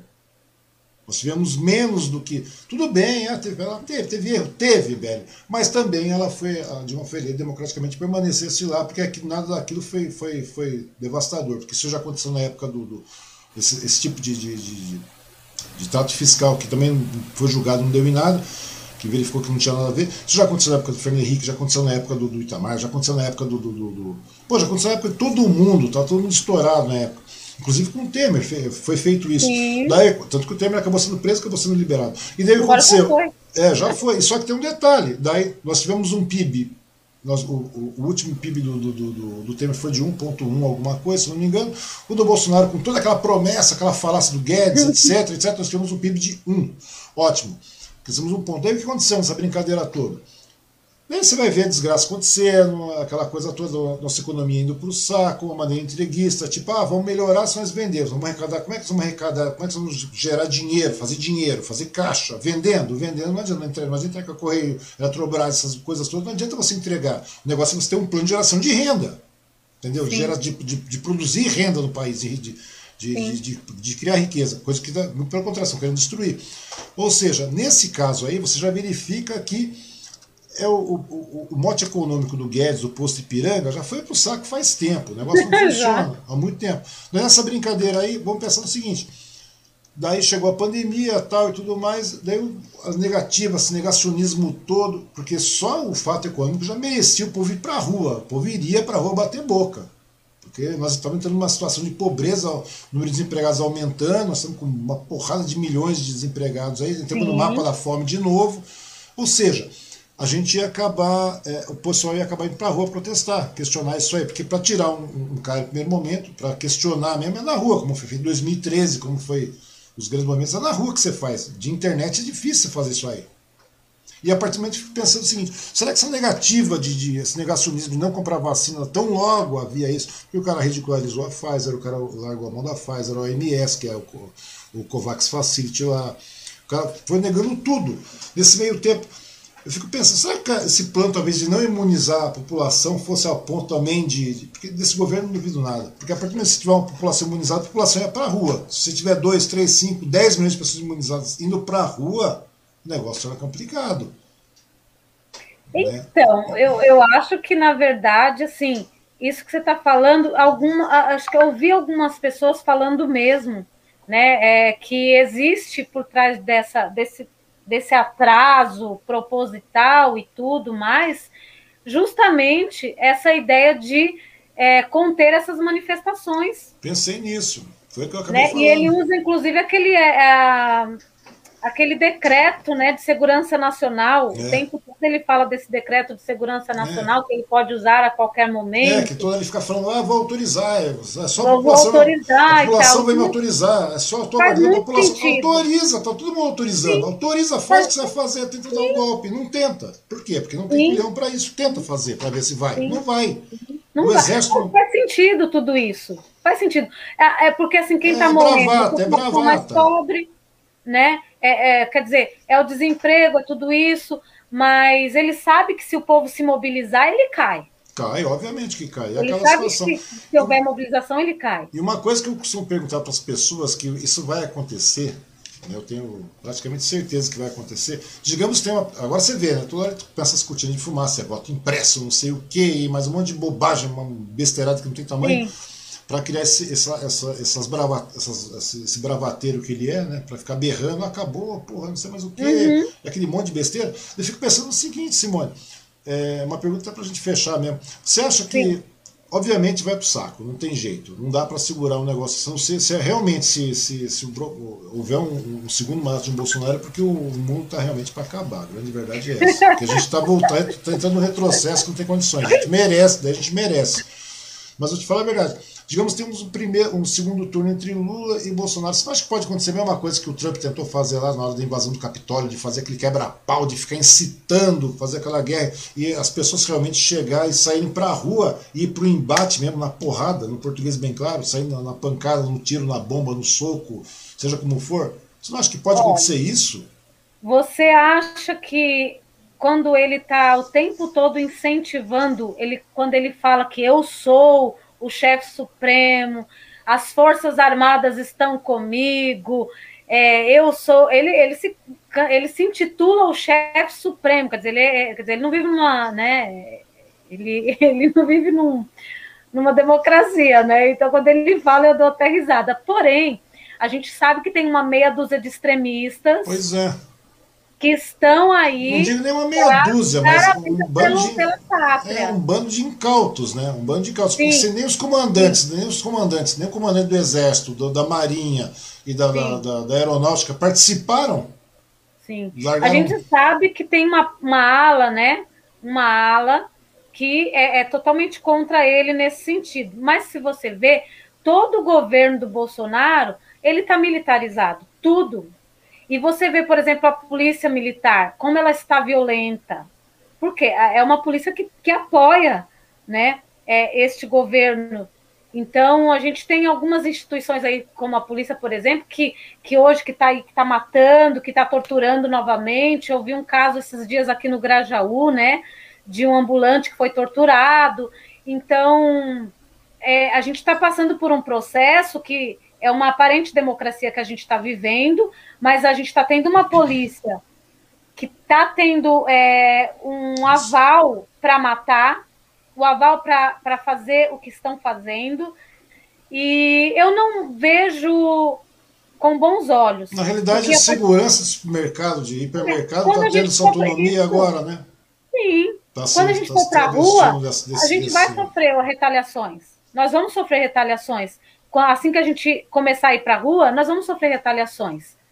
É porque, né? porque nada justifica, para falar a verdade para você, nada justifica a gente chegar nesse estágio de, de nessa, nesse estágio desgraçado de imunização, nessa lentidão que nós estamos vivenciando hoje, eu não consigo Sim. ver. Falei, pô, isso tem que ter alguma coisa. Sim. Será que é só psicose do cara? Será que o cara é louco realmente? Não, ele, ele, não, ele, não é. Ele tem, é, é uma, tem uma é estratégia, tem uma estratégia. Sim, tem uma estratégia tem. com ele, os filhos milicianos dele, tem uma estratégia Sim. em cima disso. A família Bolsonaro é uma família de milicianos, né? Pois então, é, assim, então daí você fica pensando, é... como é que vai ser em 2022? Eu fico pensando nisso, vai ter um embate. Nós vamos ter embates, eu acredito que nós vamos ter embate, nós vamos ter as fake news, é, nós é, vamos ter aí esse apoio, continua o apoio das igrejas neopentecostais, da, da né, da bancada evangélica. É, continua mais ou menos também. Alguns né, empresários hoje... ainda estão apoiando ele. Então, assim, a gente tem uma parcela da população que, de fato, ela odeia o PT, sim. Ela odeia o Lula, sim. Isso foi implantado, isso foi, foi criado e existe. Existe pobre que odeia o PT é... foi feita uma demonização, para falar a verdade. Sim. A grande verdade e a gente é essa. tem que se preparar para isso. Não pessoas, adianta a gente é. A pessoa acha que a, que a, corrupção está ali no PT. Não, não é. Não estou falando que a corrupção não esteja no PT, não é isso. Não, entendeu? Está também. Está também, mas o problema, inclusive no PT, mas é, é, é sistêmico. A corrupção é uma coisa sistêmica. Tem em todos os partidos, em todos, em todos. Ou seja, é uma questão que você tem que aprender, não digo conviver, mas você tem que saber manipular isso. Mas o problema do Brasil não é a corrupção, Osmar. Eu sei. Né? A gente convive com a corrupção há quantos e quantos anos, assim, não. ela não é um privilégio do PT. Sabe, é eu acho que o grande problema é conscientização. Exatamente, voltamos ao princípio da conversa. É. Duas horas depois a gente volta para o mesmo, é. mesmo princípio, que é a questão de você ter um, um investimento em, cultura, em educação, cultura, ou seja, necessidade básica e fundamental, como a gente Sim. volta a palavra fundamental, que ela tem um peso muito grande, as pessoas, ah, o ensino Sim. fundamental, as pessoas parecem que não têm, a gente está falando de ensino fundamental, mas Sim. não estou graduando com a garotada de ensino fundamental. Eu digo fundamental vai, vai além disso. O fundamental Sim. é uma continuidade. Sabe, que tem, tem o ensino fundamental e depois deveria ser aprimorado. Isso sempre é a base. Sempre é, é mas é a, é a base, mas ela é, vai aprimorando. Você vai ganhando mais conhecimentos do seu, funda, o seu fundamental, fundamentalismo que estou falando de uma outra maneira. Você Sim. começa a crescer e é, parece que é isso que falta. A única maneira de mudar é, é dessa maneira, porque a única maneira de você acabar com a corrupção, de você reduzir essa corrupção ou transformá-la de uma maneira, punir de uma maneira efetiva, é através da consciência coletiva, não tem outra. Não entendeu? Tem. Daí, porque a corrupção está presente em tudo que é partido.